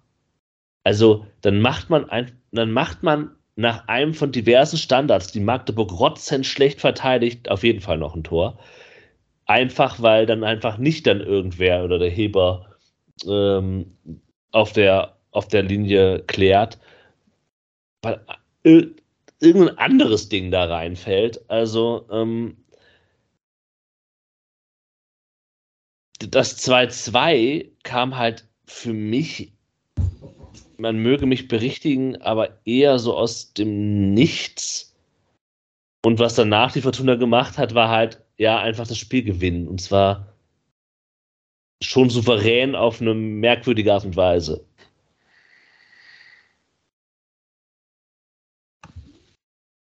Ja, also ich stimme dir auf jeden Fall zu, dass das 2 zu 2 fällt wirklich aus dem absoluten Nichts. Also erst kurz davor hat ja die, die Fortuna noch diese Chance durch Kownatski, dessen, dessen Schuss geblockt wird, der wird trotzdem noch gefährlich und äh, fällt erst kurz hinterm Tor runter. Und ähm, ja, dieses, dieses 2 zu 2 geht dann ja auch schon wieder, äh, weiß ich nicht, ähm, so ein bisschen auf die Kappe auch von Karbovnik, oder? Also es ist einer der wenigen Momente, wo, wo Magdeburg halt irgendwie mal äh, ins, ins letzte Drittel der Fortuna kommt, über den linken Flügel den, den Ball in die Mitte bekommt und dann ist man einfach nicht eng genug bei den Leuten und vor allen Dingen ist es, glaube ich, Karbovnik, der, ähm, der halt einfach nicht, der einfach nicht komplett mit eindrückt, sodass er letztendlich von zwei Mann überlaufen wird und er mehr oder weniger im Nichts steht. Ähm, es ist jetzt, glaube ich, kein, kein, kein Riesenbock, aber ich glaube, wenn man es wenn man's jemandem ankreiden will, dann wahrscheinlich noch, an, noch am, am ehesten ihm. Ähm, was, was Kastenmeier da irgendwie auch macht bei, äh, bei dem ersten Schuss, ist, ist auch ganz große Klasse. Also das ist, das ist richtig bitter, äh, dass, dass er da für diese, für diese Mega-Parade nicht noch viel größeren äh, Credit bekommt, weil dann halt eben der Schuss danach drin ist. Ja, was mir aufgefallen ist bei dem 2 zu 2 ist, ähm, dem geht eine unendlich lange Ballbesitzphase von Magdeburg äh, voraus. Tim, Tim muss erstmal noch die Details des Auscheckens hier klären. Ähm, also, sorry.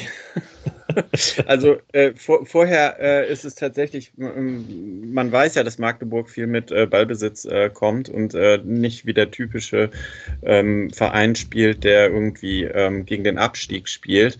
Aber davor ist es mir wirklich aufgefallen, vor dem 2 zu 2 hat Magdeburg minutenlang, ohne dass Fortuna dazwischen kommt, den Ball und man könnte schon fast sagen, legt sich Fortuna da das erste Mal im Spiel, wohlgemerkt, zurecht also das ist schon interessant, dass nach dieser unglaublich langen Ballstaffette dann das 2 zu 2 fällt. Aber ja, die Entstehung ist ja dann auch ähnlich wie beim 1 zu 1, äh, 1 äh, zu 0 für Magdeburg so ein bisschen, dass der Ball da zweimal nochmal vor den Fuß von einem Magdeburger fällt, auch ein bisschen Slapstick. Also ähm, ich muss sagen, insgesamt äh, ist ja bis auf diese zwei Tore nicht viel äh, ähm, angebrannt. Äh, zwischendrin gab es nochmal das typische Sobotka äh, holt sich die gelbe Karte Tackling, wo, was äh, unbedingt auch in, dieser, in diesem Moment ähm, gezogen werden muss, um einen äh, Gegenangriff von Magdeburg zu unterbinden. Aber eigentlich ist es schon wirklich, dass man sich die Augen reibt, dass es da plötzlich 2 zu 2 steht, nach, nach, nach den Chancen, die man in dem Spiel gesehen hat. Und ähm, wie habt ihr das in dem Moment denn dann so gesehen? Habt ihr gedacht, okay, heute ist ein Tag, da läuft alles ähm, gegen die Fortuna, jetzt bloß äh, aufpassen, dass es nicht noch ähm, absurder wird? Oder habt ihr eigentlich gedacht, ach komm, okay, jetzt äh, die Fortuna macht das schon heute. Wir hatten so viele Chancen, das wird was. Also ich fand das, ich finde, was du gesagt hast, ist ganz gut anschlussfähig, weil diese, das, was du da beschrieben hast, hat ja Magdeburg eigentlich sonst das Spiel nicht so hinbekommen, weil die Fortuna unglaublich aggressiv draufgegangen ist, äh, weil alle sich da aufgerieben haben, den einen oder anderen Schritt mehr gemacht haben. Das hat man wirklich gut geschafft, das Magdeburger Spiel überhaupt nicht zur Geltung zu bringen. Und selbst, im Gegensatz dazu fand ich das eigene Spiel durchaus gefällig. Man wusste irgendwie, wie man halbwegs vors Tor kommt. Man wusste, dass man Chancen kreieren werden würde. Deshalb hatte ey, man weiß ja nie, niemals, man sagt niemals nie, ne? Ist auch gerade bei der Fortuna nicht. Aber ich hatte eher so dieses Trust the Process Gefühl, ist eigentlich stimmt's. Ja, eigentlich ist das so ein Spiel, wo es stimmt und wo du irgendwie zwei Gegentore bekommen hast und man weiß nicht genau wie. Aber äh, so, und deshalb bin ich halt diesem Spiel gegenüber insgesamt auch so viel positiver aufgestellt, weil ich habe gedacht, da ist, hat so viel funktioniert, die Mannschaft hat so viel gezeigt, äh, in, in so vielen Belangen, dass, dass, dass sie das Spiel einfach gewinnen musste. Ja, wir haben alle schon Spiele gesehen von der Fortuna, wo das nicht passiert ist. Ja, aber, ne? Ihr wisst, was ich meine. Das war bei mir, ich hatte überraschenderweise natürlich genau eher diesen Gedanken, dass ich halt gedacht habe, ja, die Mannschaft ist viel besser, man schafft es aber trotzdem, sich von unglaublich harmlosen Magdeburgern irgendwie zwei Tore reinlegen zu lassen und bringt halt selber vor allen Dingen ähm, einfach immer wieder Spieler in, in gefährliche Situationen oder Abschlusssituationen, die einfach nicht so besonders torgefährlich sind, nämlich vor allen Dingen Felix Klaus und Christopher Peterson. Ähm, und ich habe mir eigentlich sehr früh spätestens dann aber nach dem 2 zu 2 eigentlich ständig gewünscht, dass, äh, dass einer von beiden ausgewechselt wird. Also ich glaube, bei, bei Felix Klaus muss ich diese Ansicht äh, vielleicht dann irgendwie doch mit, ähm, mit äh, etwas Abstand zum Spiel ein bisschen revidieren. Ähm, aber ich hatte halt irgendwie schon das Gefühl, dass das halt vor allen Dingen diese beiden Spieler sind, die halt immer und immer wieder in Abschlusssituationen kommen und die sind einfach beide nicht allzu torgefährlich. Und ähm, ich habe einfach dann die ganze Zeit auf der, auf der Auswechselbank Daniel Ginczek und Ruben Hennings gesehen und habe mir halt gedacht, ich fühle mich besser, wenn, wenn, äh, wenn einer von den beiden ins Spiel kommt. Und man, man vielleicht auf Dreierkette umstellt, ähm, so, so dass man halt irgendwie ein 3-5-2 spielen kann und und halt zwei, zwei wirkliche Mittelstürmer vorne drin hat, vielleicht äh, Michael Karbovnik damit noch ein bisschen weiter nach vorne ziehen kann, wenn er, wenn er äh, ähm, nicht mehr hinten in der Viererkette gebunden ist und so weiter. Also ich möchte da ähm, sagen, dass ich den Pettersson auch gerne draußen gesehen hätte, schon früher, aber der hätte ja dann um, um, um ein Haar auch noch in der 67. Minute äh, sein Tor gemacht und ähm, so eine Situation gibt es später dann nochmal, dass halt kurz vor der Linie äh, der Ball äh, von der Linie gekratzt wird. Und ich meine, da hat halt dann auch irgendwie Magdeburg zweimal eine äh, äh, so hundertprozentige Chance mit viel Glück und natürlich auch Können verteidigt. Wenn die beiden Dinger drin sind, dann geht das Spiel 5 zu 2 aus und das ist irgendwie auch äh, eher das, wie sich das Spiel angefühlt hat. Und äh, dann kann man natürlich immer noch sagen, oh Gott, diese zwei äh, Gegentore gegen ein sehr ähm, harmloses Magdeburg, wie soll das gegen Paderborn oder sonst wen aussehen? Aber dann wäre das Spiel äh, 5 zu 2 ausgegangen und das hätte den Spielverlauf auch irgendwie wiedergespiegelt. Und ähm, von daher sehe ich das Spiel überhaupt nicht so negativ, sondern sage, natürlich ist man vielleicht noch ein bisschen äh, davon entfernt, äh, wie eine Spitzenmannschaft zu agieren, weil dann entscheidet man das Spiel vielleicht früher. Aber ähm, insgesamt, ähm, ja, äh, folge ich da dem Jan und äh, trust the process. Ja, genau wie du ansprichst, also die, äh, die Chancen, die Fortuna dann in, in der letzten halben Stunde halt versiebt, das ist ja wirklich echt schon fast absurd. Also ähm, noch, noch bevor diese beiden Szenen kommen, wo ja wirklich auch beide Male äh, besagter Daniel Heber, der äh, wirklich äh, ja, an allen Enden dieses Spiels irgendwie besonders beteiligt war, zweimal genau auf der Linie klärt. Vorher gibt es ja noch diese Riesenchance von, von Felix Klaus, wo die Fortuna es ja auch wirklich richtig gut hinbekommt, einmal Magdeburg komplett auf, dem, auf den falschen Fuß zu erwischen und auszukontern. David Kowniatski bricht dann auf links durch, legt den Ball wirklich perfekt auf, auf Felix Klaus in die Mitte. Der Ball kommt, ich auch sehr schwer zu nehmen. Ich meine, Felix Klaus kommt da mit vollem Tempo an äh, und macht eigentlich fast alles richtig, aber der Ball geht einfach haarscharf äh, über, über die Latte. Also äh, alleine dafür, wie gut die, wie gut die Fortuna halt diesen, diesen Tempokonter halt ausspielt, äh, ja, hätte es eigentlich ein Tor verdient gehabt. Auch der geht irgendwie nicht rein. Dann haben halt eben Peterson und Klaus diese Chancen, wo, wo auf der Linie geklärt wird. Peter, ich glaube, Klaus hat noch zwei weitere Abschlüsse, wo der Ball knapp am Tor vorbeigeht. Ein Kopfball und ein abgeblockter Schuss. Und ähm, ja, deswegen muss ich schon sagen, dass ich dann halt, äh, ja, kurz bevor eben dieses Appelkamp-Tor fällt, ich wirklich langsam relativ pessimistisch war, dass die Fortuna das halt an diesem, an diesem Abend halt einfach irgendwie nicht schafft. Aber dann ja. Äh, schafft sie es halt eben doch, als, äh, als Tune dann halt eben doch nach eigentlich schon zwei Funkelviertelstunden endlich reagiert und äh, ja, noch wechselt. Er bringt äh, ja unter anderem äh, Jorrit Hendricks, der dann eine ganz wichtige Rolle beim, beim 3 zu 2 eben auch spielt. Aber, aber da unterscheiden wir uns, Lou. Also ich war mir die ganze Zeit äh, doch ähm, sicher, okay, die Zeit läuft jetzt irgendwie runter, aber bei den Chancen, die sie sich da nach dem 2 zu 2 rausgespielt haben, es ist eigentlich wirklich nur eine Frage der Zeit und wenn wir dieses Spiel nicht gewinnen, dann ist das absurd. So. Und ich meine, das muss man doch auch sehen. Also ähm, immer wieder wurde ähm, äh, dann tatsächlich auf das 3 zu 2 gegangen, eine Chance nach der nächsten erspielt. Ich glaube, am Ende hat man 21 Torabschlüsse.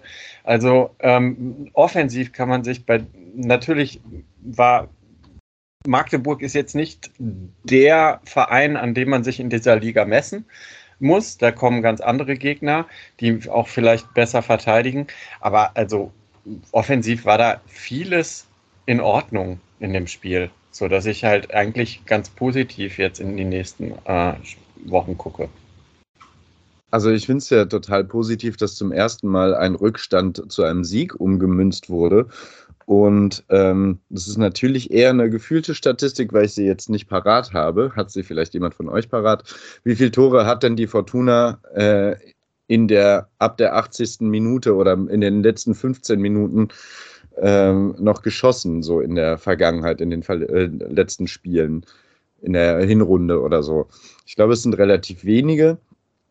Und vor allem, dass so ein Siegtreffer so spät kommt, ist eben auch selten passiert. Und deswegen bin ich, äh, glaube ich, der Fortuna auch unglaublich dankbar dafür, dass sie das mal gemacht hat. Und ähm, ich glaube, es war einfach eher so ein Zweifel daraus, aus genau solchen Spielen mit genau solchen Statistiken, die du gerade ansprichst, wo Fortuna maximal einen Punkt geholt hat, meistens dann einen Punkt geholt hat, weil sie eben nicht aus diesen 21, 22 Torabschlüssen ein Tor mehr erzielt haben, erzielt haben als der Gegner. Deswegen fand ich es nicht völlig unrealistisch, dass einfach kein Tor mehr fällt. Ähm, und jetzt, finde ich, hat uns die Fortuna ein Argument dafür geliefert, zu sagen, guck, das kriegen die doch hin, das können die doch machen und die Geduld zahlt sich am Ende aus, so wie es bei Magdeburg war, wird es auch in anderen Spielen sein. Wenn man wieder so überlegen ist, die Fortuna war ja die ganze Saison häufig die deutlich bessere Mannschaft mit mehr Torabschlüssen als der Gegner. Aber auch dieses Tor fällt ja letztendlich nur wieder deswegen, weil Magdeburg sich den selber reinlegt. Also das ist ja wirklich ein äh, relativ dummer Ballverlust, den man da halt irgendwie in der Vorwärtsbewegung hat.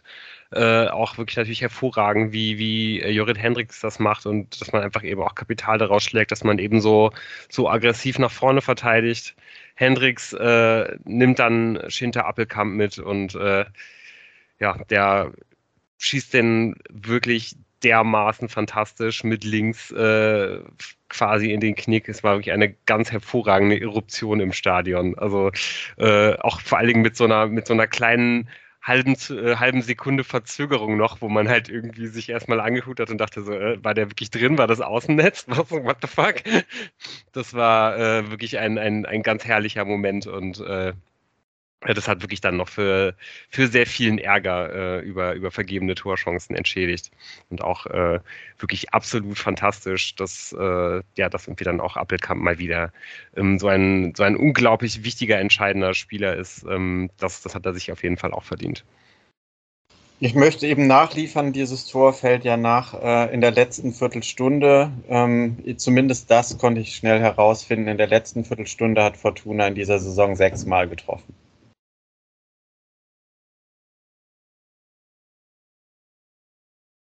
Danke. Und was ich dann super spannend finde, ist, wie, wie die Fortuna halt auf dieses Tor reagiert. Ja. Also äh, zunächst mal äh, schiebt man trotzdem direkt nach dem, nach dem äh, Anstoß der Magdeburger direkt vorne bis zum Magdeburger Strafraum ja. durch, attackiert vorne mit drei Leuten äh, den, den Aufbau der Magdeburger. Äh, wirklich in dieser Szene nach dem Abschluss der, der Magdeburger ist relativ schnell danach Jordi Device 30 Meter vom Magdeburger Tor bei, im Anlaufen. Also wirklich nur in, in, in einer Anschlussbewegung des, Nach des, des Anlaufens, während die Magdeburger den Ball haben. Erst danach zieht sich Fortuna dann noch ein bisschen zurück. Macht das dann eigentlich auch weiter ganz gut, dass man halt weiter so, so äh, so nach vorne schiebt, weil eigentlich hat ja auch genau das das ganze Spiel über gut funktioniert und die Magdeburger vom, vom eigenen Tor weggehalten, dass man so weit angelaufen hat. Kurz danach wechselt dann Tune und ab da äh, ändert sich dann halt eigentlich alles. Also ich meine, wir haben jetzt irgendwie auch schon viel darüber geredet, äh, ja, was die Fortuna insgesamt für eine äh, Kaderqualität hat. Das stimmt auch absolut. Nur es gibt eigentlich das ganze Spiel über genau wie auch schon die ganze Saison halt das Problem, dass man eigentlich kein Tempo für die von der Bank bringen kann und eben auch kein Tempo für den Flügel vor allen Dingen bringen kann. Das sieht man da auch wieder ganz deutlich. Interessanterweise entscheidet sich dann Tune wirklich nochmal auf komplette Verteidigung zu gehen und wechselt zwei Innenverteidiger für Appelkamp und für Klaus ein und ab da wird es dann halt wirklich auch nochmal gefährlich. Und ich glaube, das war letztendlich kein, äh, kein so cleverer Move, auch wenn ihm natürlich das Ergebnis am Ende recht gibt, aber erst ab da wird Magdeburg halt irgendwie nochmal gefährlicher und vor allen Dingen eigentlich auch fast gefährlicher als das ganze Spiel vorher. Die haben dann nochmal, glaube ich, zweimal so eine Freistoßsituation sehr nah am 16er, die Fortuna eh relativ leicht hergegeben hat in diesem Spiel. Das waren bestimmt viermal Situationen. Die Magdeburger hatten nämlich auch wirklich keinen guten Freistoßschützen, um das mal gefährlich zu machen, aber die Situationen waren durchaus gefährlich. Und äh, ja, ich meine, letztendlich kriegt die Fortuna es dann trotzdem verteidigt, aber ähm, ja, ich fand es trotzdem ehrlich gesagt nicht so überzeugend mit diesen beiden Innenverteidigern, die man da gebracht hat. Ja, also ich habe tatsächlich ja direkt nach dem Tor schon den Busparken ausgerufen. Ich verstehe dein Argument, dass man quasi sagt, hat gut funktioniert. Aber ich, ich glaube, das ist halt vielleicht auch das Problem, dass man nicht sofort wusste, was man da jetzt eigentlich macht oder dass man halt das Spiel so weiter ist vielleicht auch kein Fehler, aber ähm, dann kommen die Wechsel. Ja, ja, das ist schon ein Punkt, den du da hast, aber irgendwie kann ich es auch nachvollziehen ich will es Tion nicht allzu sehr vorwerfen. Ähm, es gibt diesen, in der 90. Minute, wo Kovnatski das gelbe, gelbe Karte kriegt, da war ich kurz davor, nochmal was aus dem Fenster zu schmeißen. Weil ich dachte, das kann einfach nicht sein, dass er da so frei an den Ball kommt und Kovnatski das Foul ziehen muss, so an so einer Strafraumkante. Und das ist ja auch dann eigentlich kein Fehler, der. Das ist ein Busparkfehler. Also es ist nicht, das, das ist halt, da hat man den Bus falsch geparkt und nicht, dass man den Bus überhaupt geparkt hat. Da fehlt halt einfach einer. So, und ähm, das ist vielleicht so ein bisschen ähm, ansonsten kann ich das nachvollziehen, dass man das macht, weil ich habe keine Ahnung, ich stecke bei Magdeburg auch nicht so drin, aber dass, dass, dass die da halt eine kompakt stehende Mannschaft, die dann halt, klar, du kannst immer irgendwie einen Sonntagsschuss dabei sein oder ein Kopf, ein Ding rutscht mal durch, okay, gebe ich zu. Es macht natürlich mehr, ein Gegner ist weniger gefährlich, wenn er gar nicht erst in deinen eigenen Strafraum kommt. Aber naja, den hat die zwei Dinge auch so kassiert, wo ich denke, hm, ne, man hat zwei Gegentore kassiert aus einer Offensiv-Pressing-Struktur heraus. Ist es jetzt vielleicht auch mal nicht so doof, äh, hinten äh, was, was zuzumachen.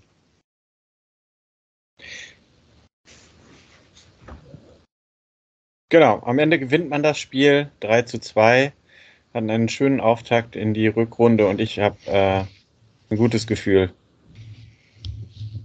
Und zwar aus zwei Gründen. Aus dem einen Grund, dass man sich so viele ähm, Chancen erspielt hat und trotz des Unentschiedens, was lange auf der Anzeigetafel stand, ruhig geblieben ist und einfach weitergemacht hat und auf die eigenen Stärken vertraut hat.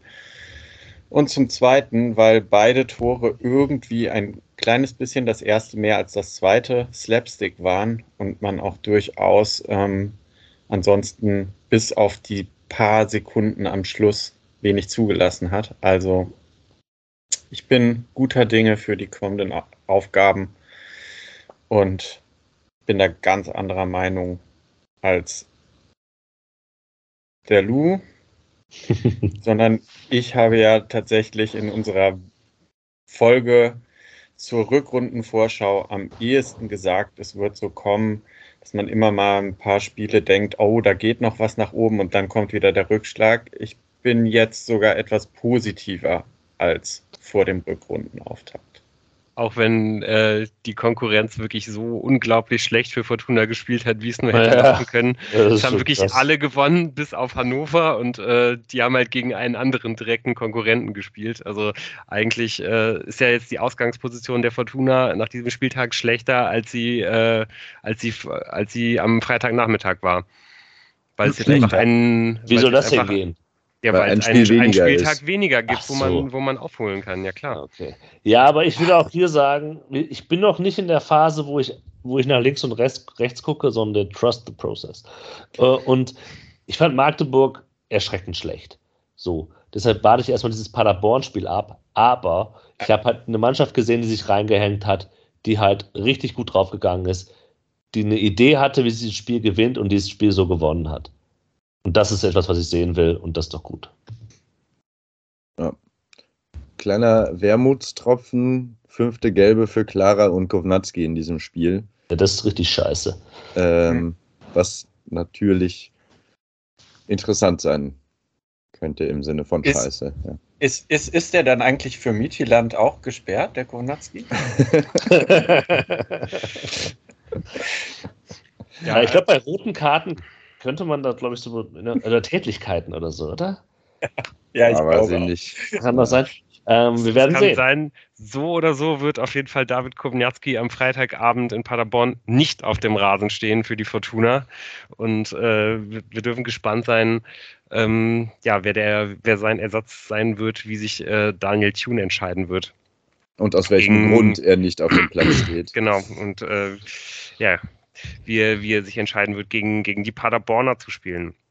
Ich glaube, äh, über die Wichtigkeit des Spiels muss man gar nicht so viele Worte verlieren. Paderborn ist im Augenblick punktgleich mit Fortuna und äh, schielt auf jeden Fall auch nach einer sehr starken Rückrunde relativ weit nach oben. Ähm, die hatten einen sehr spannenden Winter. Da hat man ähm, ja die, die sportliche Führung auch äh, teilweise ausgetauscht mit Fabian Wohlgemuth. Ist der Geschäftsführer, der, der Geschäftsführer Sport zum äh, VfB Stuttgart gewechselt. Man hat mit Benjamin Weber äh, den, ähm, ja, den einen, einen Nachfolger verpflichtet, hat relativ lange nach dem gesucht. Der hat auch irgendwann eine sehr interessante Vita, äh, hat immer mit Thomas Tuchel zusammengearbeitet, erst als Chef-Scout beim Mainz 05, dann jetzt als Video, Videoanalyst beim BVB, dann bei PSG, dann bei Chelsea. Also falls, äh, falls wir uns die nächsten Jahre fragen, warum schafft es Paderborn mit Vereinen wie Fortuna zu konkurrieren mit viel, viel geringeren Mitteln? Die stellen halt in, im Januar 2023 als sportlich, veran sportlich Verantwortlichen Benjamin Weber ein, Fortuna verlängert mit Klaus Allofs. Ich glaube, äh, ohne auch nur irgendwas über diesen Benjamin Weber zu wissen, ich bin mir sicher, der verdient einen Bruchteil dieses Geldes und wird mit dem auf jeden Fall einen besseren Job machen. Ah, dieser Alofs Hass, ei, ei, ich weiß ja auch nicht. Die Paderborner sind auf jeden Fall auch ganz gut äh, aus der Winterpause gekommen.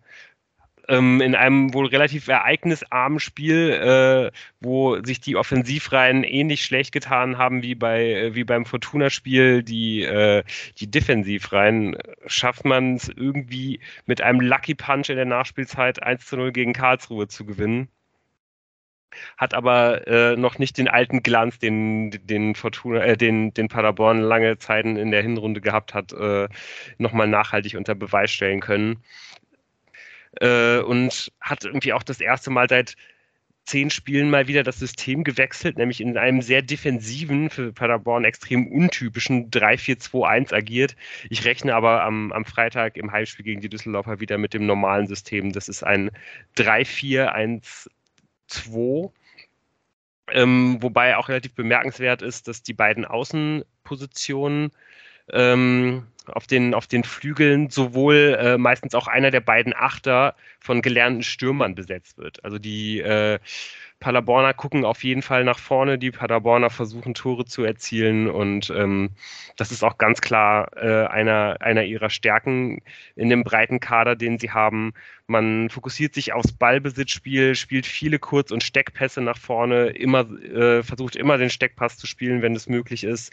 Wenn man dann erstmal in Führung geht, ist man auch eine der, der konterstärksten Mannschaften, schließt die sehr gut ab in der Liga. Ähm, und man, man ist eben auch eine der besten Mannschaften in der Liga, wenn es darum geht, Chancen zu kreieren. Da äh, ja, kann kaum jemand den Paderbornern das Wasser reichen. Äh, auf der anderen Seite ist man aber auch von den Spitzenteams der zweiten Liga die Mannschaft, die am meisten hochprozentige Chancen abgibt. Das heißt, die Möglichkeiten, dass es da am Freitag mal wieder zu einem kleinen Scheibenschießen kommen könnte, ist durchaus gegeben. Ähm, aufpassen sollte die Fortuna vor allen Dingen auf den äh, feinen Fuß vom äh, Achter Justin Justwan. Der hat, glaube ich, auch schon im Hinspiel äh, den einen oder anderen sehr gefährlichen Pass gespielt in den Strafraum der Fortuna aus der Achterposition hinaus. Ähm, man muss unbedingt Acht geben auf die Schnelligkeit von Sir Lord Conte. Ist, glaube ich, einer der schnellsten Spieler in der zweiten Liga. Ähm, der wird immer mal wieder als einer der beiden Stürmer eingesetzt. Also meistens gibt es dann einen richtigen Stoßstürmer. Äh, das ist, sollte äh, nach einer Sperre äh, jetzt am letzten Wochenende dieses Mal wieder Pieringer sein. Kommt, glaube ich, aus der Jugend vom SC Freiburg. Und ähm, ja, neben den stellt man dann eben diesen fallschnellen Conte, der dann auch immer mal wieder situativ mit langen Bällen gesucht wird. Und auf wen man äh, eben auch aufpassen sollte, äh, ist Robert Leipertz. Der ist einer dieser besagten äh, gelernten Stürmer, die mittlerweile auf dem Flügel stehen, immer mal wieder, äh, wenn man äh, ähm, das, das Spiel auf den, auf den Flügel verlagert, gibt es halt diese Flanken auf den zweiten Posten, in, in die hereinläuft. Und so hat er mittlerweile schon acht Tore erzielt in dieser Saison. Da muss die Fortuna unbedingt gewarnt sein, vor allen Dingen eben Zimmermann bzw. Kapownik. Ja, und ich glaube, äh, wir müssen uns halt wirklich fragen, wie, äh, wie die Fortuna halt dieses Spiel angehen wird. Ähm, glaubt ihr, genau wie ich eigentlich auch, dass dass eigentlich von den Spitzenteams vielleicht die Paderborner diejenigen sind, die, den, die, die der Fortuna am besten liegen? Einfach dadurch, weil, weil man halt eben diesen, weil man eben diesen Ballbesitzfokus hat bei den Paderbornern, weil man, weil man halt so viel agierend äh, selber agieren will und die Fortuna ein bisschen, wie sie das halt eigentlich äh, ja in der Hinrunde halt auch gemacht haben, sich äh, zurückziehen können und dann einfach relativ clever äh, abwarten können, was die Paderborner so zeigen und dann ähm, ja, vielleicht einfach dadurch, dass sie, dass sie letztendlich wiederum die besseren Einzelspieler haben, da entscheiden können. Also ich glaube, gerade so jemand wie Karbovnik ist halt jemand, der natürlich äh, ja, einfach eine, eine ganz große Waffe sein kann, wenn er halt eben hinter den, hinter den Flügelverteidiger der Paderborner kommt. Aber die Fortuna ist doch keine Mannschaft, die aus einer tiefstehenden Situation viel kreiert hat diese Saison. Die Fortuna hat doch, wenn, dann auch viele Bälle hocherobert und so weiter und so fort. Also es ist doch gar kein, es ist doch gerade eben keine Kalletnerei-Mannschaft mehr. Deshalb, und ich erinnere mich, also das Hinspiel, das war so eine der wenigen Spiele in der Hundenrunde, wo die Fortuna einfach mal ein bisschen Glück hatte, äh, wo das, der Spielverlauf deutlich anders aussah als das Ergebnis. Und so eine andere Mannschaft, die mir da noch einfällt, ist der HSV, wo die Fortuna halt gnadenlos untergegangen ist. Aber da sind auch die besseren Einzelspieler. Ja, okay, aber also totale Gurkentruppe ist halt Paderborn auch nicht. Und halt von guten Einzelspielern fehlen halt zwei. Ah, okay, bei Innenverteidigern kann ich mir sagen, die können wir halt gut ersetzen, aber halt vorne rum weiß ich nicht. Also ich bin mir da nicht so sicher. Ich glaube halt, dass du recht hast mit, es könnte halt ein interessantes Spiel werden mit mehr als nur einem Tor. Das kann ich mir gut vorstellen, dass auch die Fortuna es schafft, ähm, ich glaube, es wird halt ein intensives Spiel. Ich glaube, da knallt es halt. Und da ähm, muss halt, dürfen halt die, der Einstellung, in der sie das in das Spiel gegen Magdeburg eingegangen sind, ähm, die dürfen sie nicht, das, mit der müssen sie weiter agieren. Intensität, Intensität, Intensität, müssen aber damit rechnen, dass halt Paderborn durchaus auch dagegen hält, und zwar stärker als Magdeburg. Also bin da nicht so ganz überzeugt von, von, dass das eine Mannschaft ist, die der Fortuna liegt. Würdet ihr denn auch wieder mit, ähm, mit Christoph Peterson in der Sturmspitze anfangen? Also wir haben fast Nein. ein bisschen zu wenig darüber geredet, finde ich, ähm, dass das ja eigentlich nicht seine, äh, nicht seine natürliche Position ist. Wenn man nämlich dann aber mit, äh, trotzdem mit zwei Stürmern spielt, würde das ja eigentlich bedeuten, dass man äh, mit Hennings und Ginczek beginnt sehe ich, glaube ich, sowohl vom Fitnessstand her als auch vom ja, Ansatz, den, den, den Tune eigentlich im Augenblick wählt, eigentlich eher nicht kommen. Dann die, die, die andere Möglichkeit äh, ist dann halt einfach ein System mit einer Spitze, also vielleicht ein 4-3-3 oder sowas. Ja, ich denke auch, mit einer Spitze wird man spielen. Ja, allein bei Default. Weil ich kann mir das nicht so gut vorstellen, dass das funktioniert. Aber ja, auch angesichts der fortgeschrittenen Zeit. Ähm, und dass mir auch jetzt nicht mehr so viel einfällt, was ich jetzt noch zu deinen Ausführungen dazu äh, hinansetzen kann. Ich glaube, es wird ein gutes Spiel. Dass man, es ist auch immer so ärgerlich, dass man Spiele gegen Paderborn zu sportlich guten Spielen erklären muss, aber es, ist, es, wird, es wird vermutlich eins werden. Zumindest das einzige Spiel der Saison, in dem man dem Halbzeitsong lauschen kann. Glückwunsch dazu, euch mhm. beiden, ja. die ihr dahin fahrt. Ja. Wir nehmen es für euch auf. Ja, bitte. so wie Tim äh, Regen in Neuseeland aufnimmt, müsst ihr den Halbzeitsong aufnehmen. Ja, wir werden uns alle Mühe geben. Äh, und äh, die Mühe gibt sich hoffentlich auch die Fortuna. Was letztendlich dabei rausgekommen ist, da werden wir nächste Woche drüber reden. Und äh, ich hoffe, ihr hört uns alle dabei wieder zu. Macht's gut bis dahin und äh, habt eine gute Woche. Ciao, ciao. Tschö.